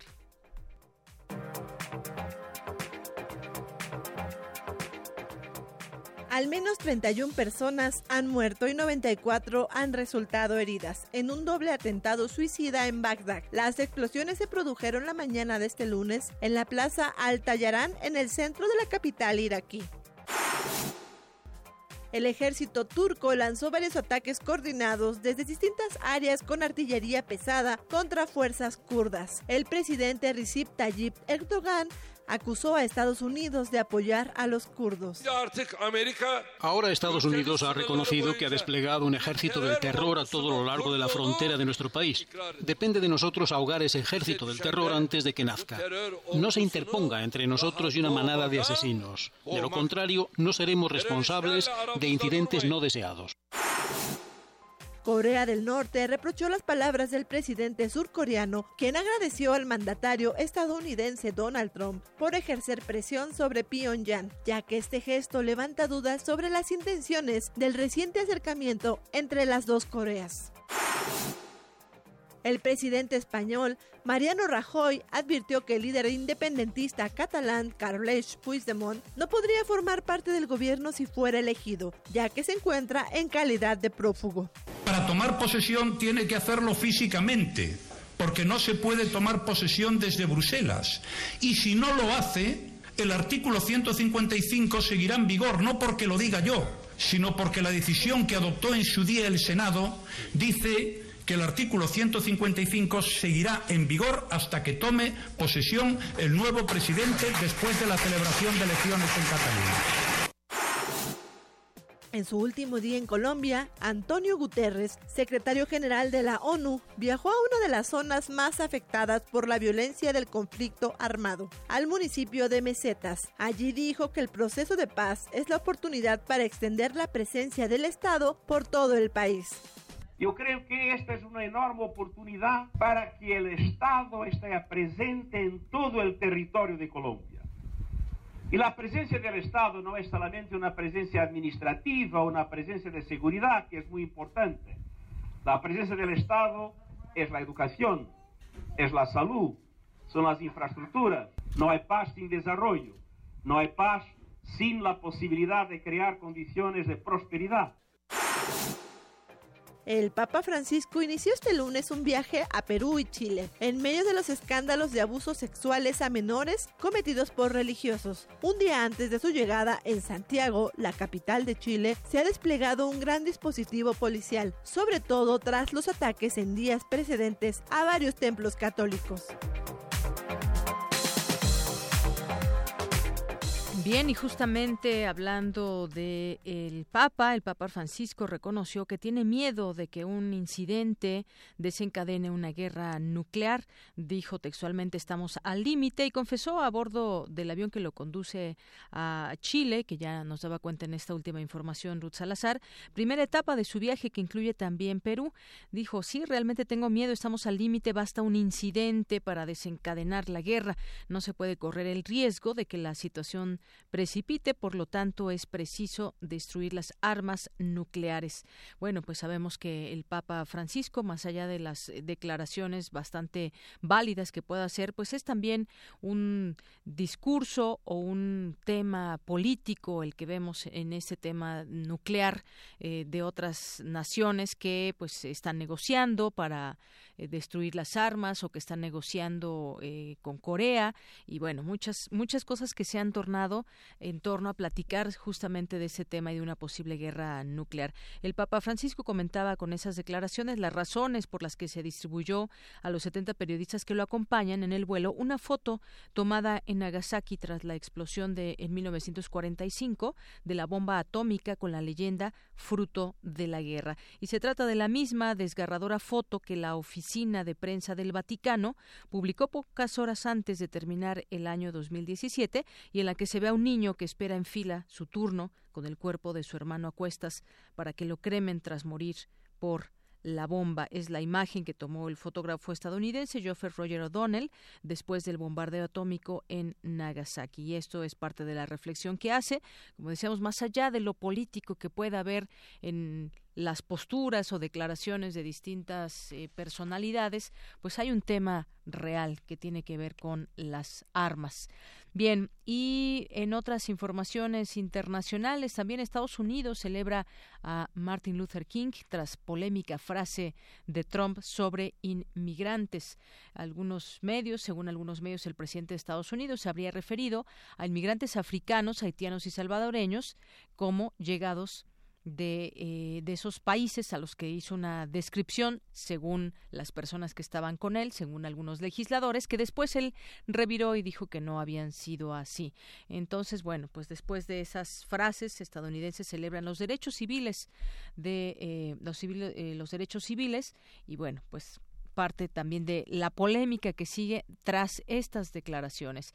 Y seguimos en Estados Unidos porque el DACA está posiblemente muerto. Eh, esta información que conocimos en su momento y que no solamente para mexicanos, sino se van sumando otras nacionalidades, estos programas que tenían para eh, poder permanecer de una manera legal en Estados Unidos. Bueno, pues hay una serie ya de mensajes donde eh, culpa a los demócratas e insiste en la migración por méritos, es lo que dice el presidente de Estados Unidos con respecto a este programa, porque una vez conocido eh, de que se iba a terminar el DACA, pues hubo distintas, no solamente manifestaciones, sino trabajos también. Distintos abogados pusieron eh, a disposición sus conocimientos para tratar de ayudar a un buen número de inmigrantes. Así que, pues bueno, el presidente Donald Trump indicó ayer que el programa DACA, que busca resolver el estatus de cientos de miles de Dreamers, probablemente esté muerto. Eso es lo que lo que destaca Donald Trump en este sentido. Y bueno, pues esta nota también de eh, del Papa ha dado ya la vuelta al mundo, donde dice que estamos al límite de una guerra nuclear también. Y en el caso de Venezuela también hay información. Policía de Venezuela acorrala a piloto que desafió a Maduro. Eh, jóvenes secuestradas por Boko Haram dicen que no volverán. Este grupo, el grupo yihadista nigeriano, difundió un video con 14 supuestas estudiantes raptadas en Chibok en abril de 2014 y bueno, pues eh, no volverán, dicen, por la gracia de Alá. También esta información que en muchos momentos se hizo, eh, la gente opinaba al respecto en distintos lugares, muy importantes líderes, pero pues bueno, es la información que surge con respecto a estas jóvenes secuestradas por Boko Haram y que pues durante años ha sido esa voz de que regresen, que las devuelvan a sus casas. Hay que recordar sobre este grupo también y que pues ahora el grupo yihadista nigeriano Boko Haram difundió este video con 14 supuestas estudiantes secuestradas en abril de 2014 y que dicen por gracia de Alá no volveremos, dice una de las jóvenes en un video de 21 minutos de duración en el que se ve a tres de ellas con bebés en brazos. En la primera grabación que se tiene de este tipo desde hace un mes, cuando una mujer que dijo ser una de las estudiantes secuestradas apareció en un video levantando un arma mientras afirmaba que no volvería. Tu opinión es muy importante. Escríbenos al correo electrónico prisma.radiounam@gmail.com. Prisma RU. Relatamos al mundo. Gaceta UNAM. Bien, son las 2 de la tarde con 39 minutos y ya está con nosotros, como todos los lunes, el director de Gaceta UNAM, Hugo Huitrón. ¿Qué tal, Hugo? ¿Cómo estás? Muy buenas tardes. ¿Qué tal, Deyanira? Buenas tardes. Un saludo para todos. Pues cuéntanos sobre la Gaceta del día de hoy. la Gaceta del día de hoy, en la portada, traemos Biología del Pensamiento. Decodifican en fisiología celular el funcionamiento de neuronas en la toma de decisiones un trabajo que ya fue publicado en una revista, la más destacada de las neurociencias en el mundo. Y ese es un trabajo de Ranulfo Romo Trujillo, conjuntamente con Román Rossi, y están interesados en saber cómo se comunican las neuronas entre sí. ¿Qué hacen cuando el cerebro está pensando? Así es, interesante tema ¿eh? para que leamos este artículo. ¿Qué más hubo? Y tenemos también en academia un nuevo método para diagnosticar hígado graso no alcohólico, Otro tema es la pérdida acumulada de 80% del poder adquisitivo, un análisis de la Facultad de Economía de 30 años, que nos dice que 24 horas 31 minutos de trabajo se requerían en 2017 para obtener la canasta básica. Y en 1987 eran solo 4 horas, se obtenían 4 horas 53 minutos de labor. Pues un, un avance nada, nada bueno. Nada agradable. En otra nota tenemos que desarrollan molécula para explotar petróleo. Esto lo realizan en la Facultad de Química y está en proceso de patente en México y Estados Unidos esta investigación. En otra tenemos que la resiliencia, habilidad para enfrentar la vida.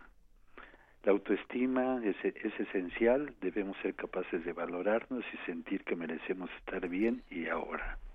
Así es. Cómo ayudarnos nosotros mismos. En comunidad tenemos una nueva misión análoga a Marte. Dantón Basaldua y Tania Robles formaron parte de la, tripulación, de la tripulación que estará en Utah, Estados Unidos, en otra simulación. Eh, le entregaron premio a 78 alumnos que participaron en la Olimpiada del Conocimiento.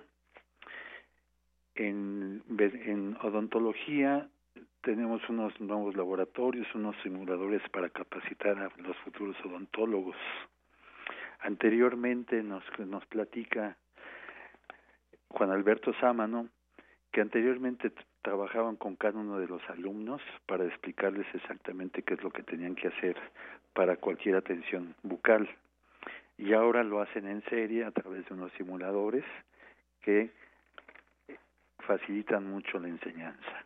Claro, eso les permite eh, aprender de manera también en el pues real, es decir, con esos simuladores ya pueden eh, aprender para cuando sea llegado el momento y atender a algún paciente.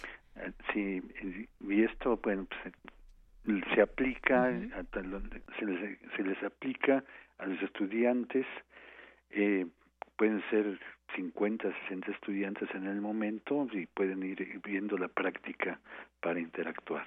Así es. Oye, me adelanto que le fue muy bien a los Pumas, pero también a la escuadra femenil. También a la escuadra femenil le fue muy bien, derrotaron derrotaron a nuestra a sus similares de la escuadra de Tijuana 3-0 y los Pumas bueno 3 3-1 a los de Jalisco y van en viento en popa. Pues esperemos que así sigan, ¿no? Sí, sí, sí, esperemos que así sigan.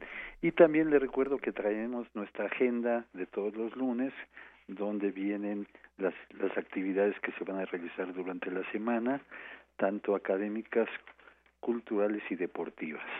Muy bien, bueno, pues ahí está. Nosotros destacamos algunas también aquí en el programa y otras más y todas las encuentran en la Gaceta UNAM. Pues muchas gracias, Hugo Huitrón. Gracias, Deyanira, y no se olviden que nos pueden seguir en gaceta.unam.mx y, como siempre, sean felices.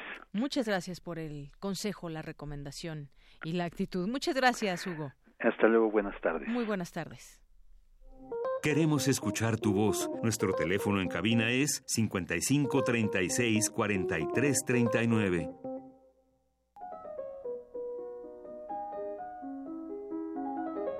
Cartografía RU con Otto Cázares. Bien, pues ya estamos en Cartografía RU con Otto Cázares. ¿Cómo estás, Otto? Estoy muy contento de estar en el calor de la cabina radiofónica. Porque hace mucho frío. Sí, mucho frío, es lo que decíamos. Y va a seguir hasta el miércoles, así que a seguir abrigados. Y además ya llegó Monse, que ahorita en unos momentos. Ya estamos celebrando la sobremesa aún antes de comer. Así es. pues imagínense, mientras las bajas temperaturas continúan y la comedia de enredos del año electoral va complicándose hasta lo inenarrable, yo por los fríos me he agripado, como muchos, y en mi acatarramiento me he sentado a leer a los presocráticos. Y sobre todo me he puesto a leer al que, según una opinión más o menos consensuada, es el más brillante de todos los presocráticos, Heráclito. Y leyendo a Heráclito di con una idea que puede parecer por principio algo graciosa, pero después puede arrojar muchos sentidos. Heráclito decía que así como los individuos enferman de catarro, también las cosas, también los objetos se enferman. En ese sentido, la tetera puede acatarrarse y también la sartén o el aparato de radio. Todos estos objetos pueden enfermarse. Y ahora que muchos estamos enfermos de gripa, esta idea creo puede tener muchos sentidos. Voy a hilvanar algunas ideas en torno a Heráclito y otros más para, en esta cartografía lunes 15 de enero, arribar a un territorio escabroso, quizá un territorio del que no queremos escuchar y no obstante presentimos. Hablaré de dos antiguas teorías filosóficas de la naturaleza para después engarzarlas con un alarmante pronóstico que da para el planeta Tierra Stephen Hawking. No adelanto más y comienzo la caminata de esta cartografía. A Heráclito lo apodaban el Oscuro por su talante torvo, por su carácter misántropo y agriado, y por el estilo difícil, oscuro, con el que escribió su único libro titulado De la naturaleza. De hecho, a Heráclito la tradición pictórica lo representa llorando.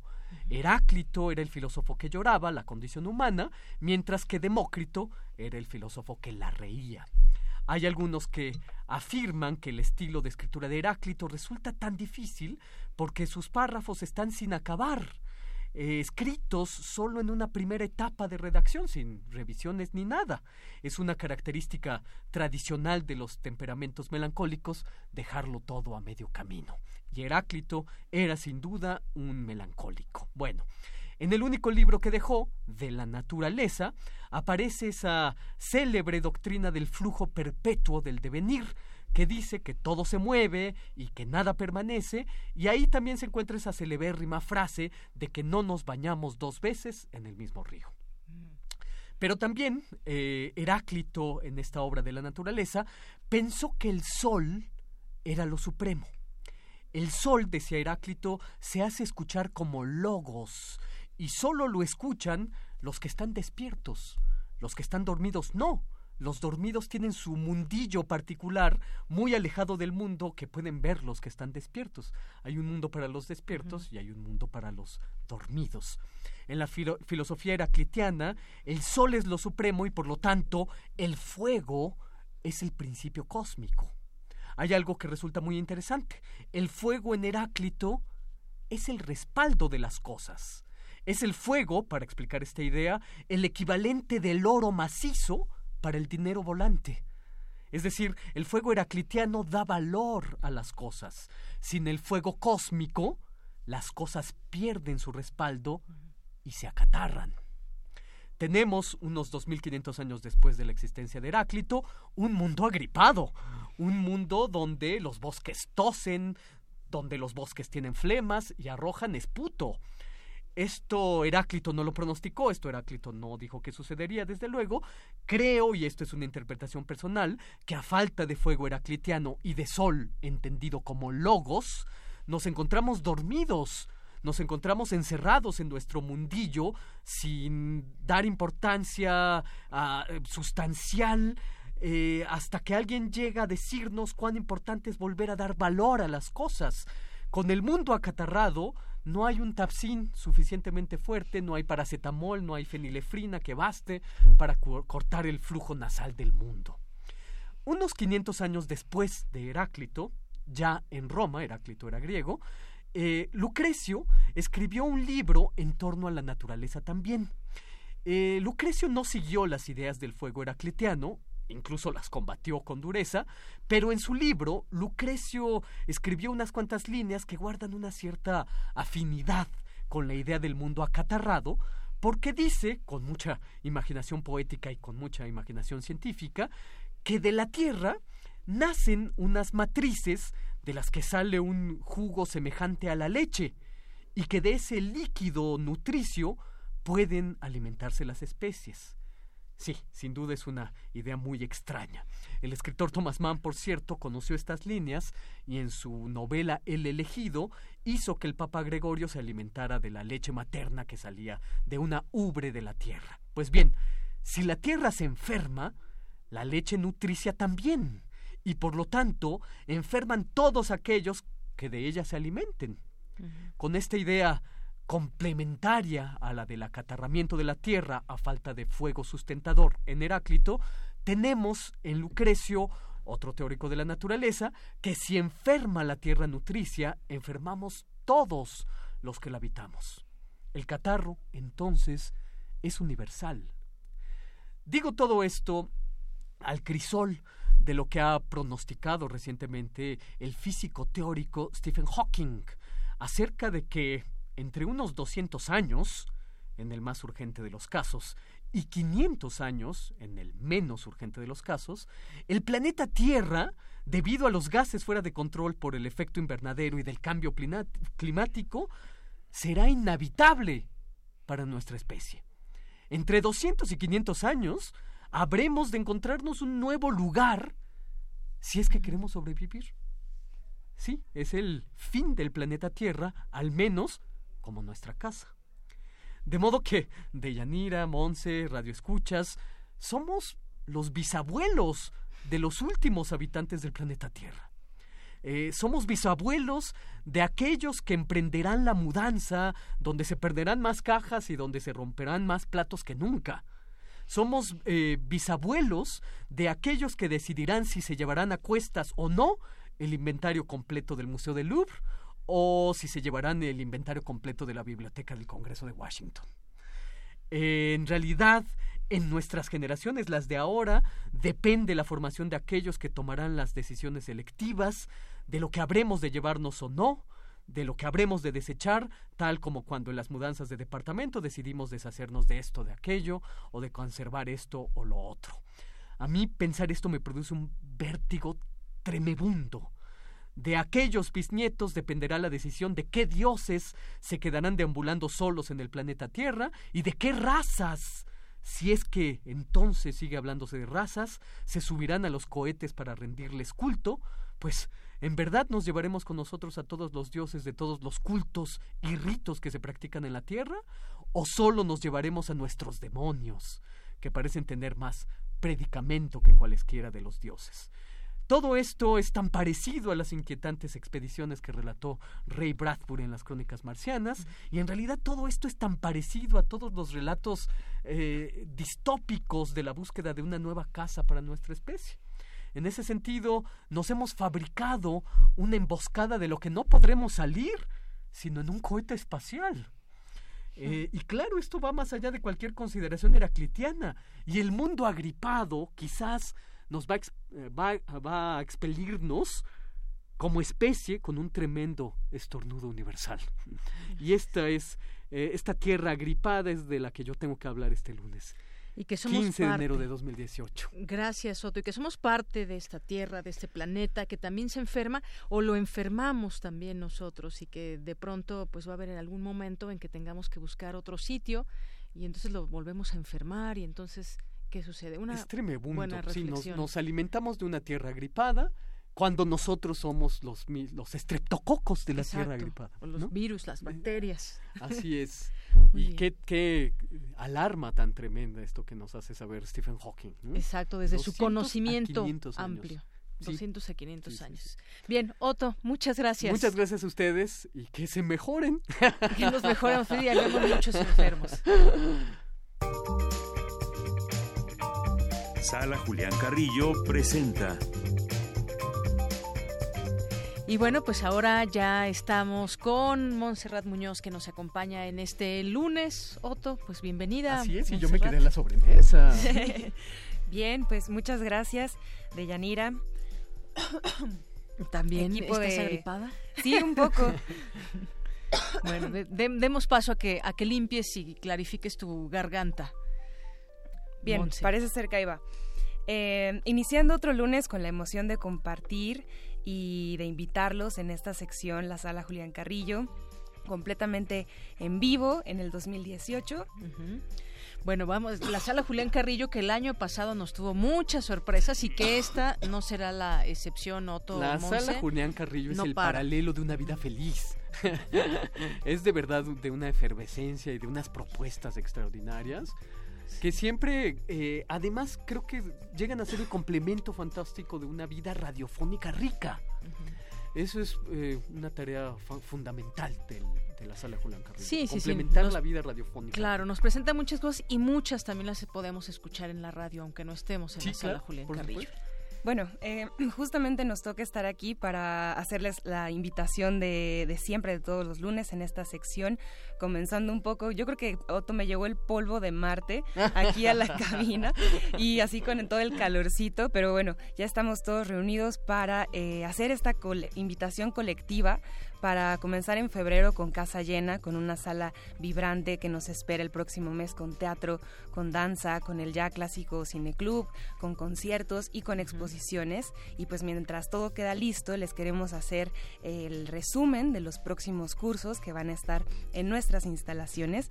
Si el año pasado no nos conocimos, acérquense, esta es su oportunidad. Tienen todo un calendario lleno de diferentes ofertas. Por ejemplo, el, el taller que se dará aquí en Radio UNAM, Liberando al Gigante Interior, que trata de la lógica existencial. Esto es impartido por un psicólogo especialista en la Gestalt, que bueno trata de tomar decisiones sobre cómo nos acercamos a la estabilidad emocional y súper interesante con un programa bastante completo impartido por Eduardo Gómez Tagle. Si ustedes quieren saber más de los cursos pueden por supuesto escuchar Radio UNAM que están ahí eh, continuamente programándonos con la información, pero también al final de esta sección les vamos a dar los teléfonos para que ustedes puedan comunicarse con nosotros y saber más acerca del programa, de los costos de, y bueno, también eh, de, detalles, por ejemplo, qué tipo de público se puede acercar a estos cursos. Por supuesto, todos los interesados. También tenemos descuento para la comunidad de, de INAPAM y también para profesores y alumnos de la UNAM. También para este taller eh, les queremos decir que todavía hay cupo, también para todos los que las actividades que, les interesen aquí mencionadas. Por ejemplo, eh, nos preguntamos si la imagen será que vale eh, mil palabras o será que vale más de mil likes. Tendremos dos eh, talleres, el taller de videoblogging para adultos y el taller de videoblogging infantil para niños de 9 a 15 años, porque también sabemos que las redes del Internet y todas las potencias aplican para eh, diferentes edades de diferentes formas. Entonces, los dos talleres serán eh, aquí también en Radio UNAM por el maestro Alejandro Valdés. Tiene un programa bastante dinámico que habla sobre el poder de ser influencer, el poder de ser eh, una persona que pueda marcar tendencia en redes sociales y bueno, también en diferentes plataformas como YouTube, Instagram, Facebook. Y también como esto podemos trasladarlo, trasladarlo al poder de la radio, de la palabra, de los medios y de la imagen y el sonido principalmente. También aprovechando que está aquí el gran Otto y querido también. eh, ¿De qué va a tratar tu curso, Otto Cázares? Tenemos el curso cultural Tratado, de, las vocaciones, exactamente. No, por favor, quiero oír cómo lo introduces, por favor.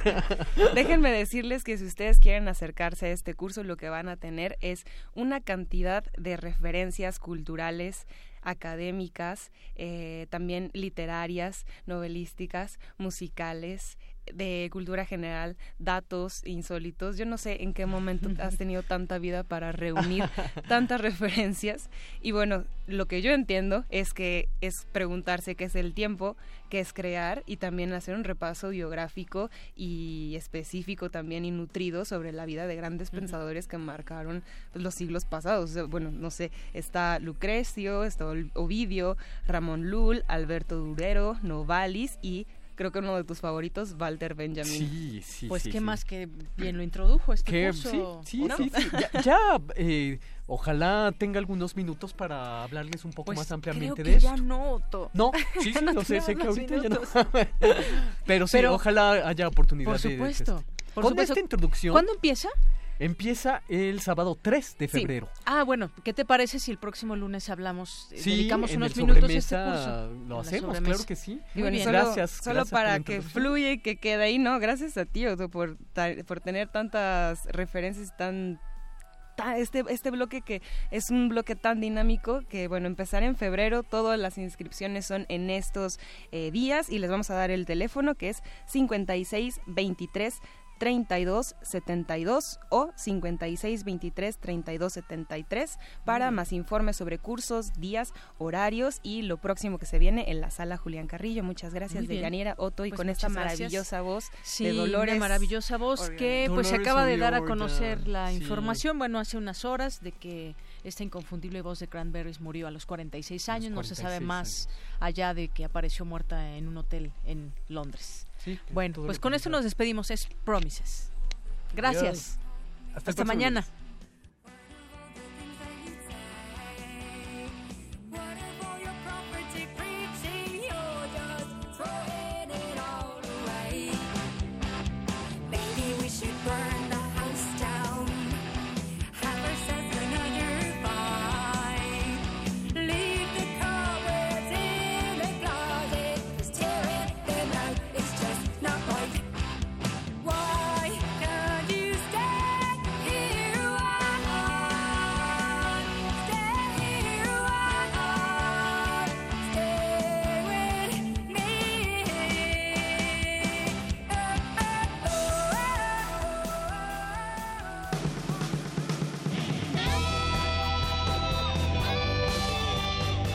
RU. Relatamos al mundo.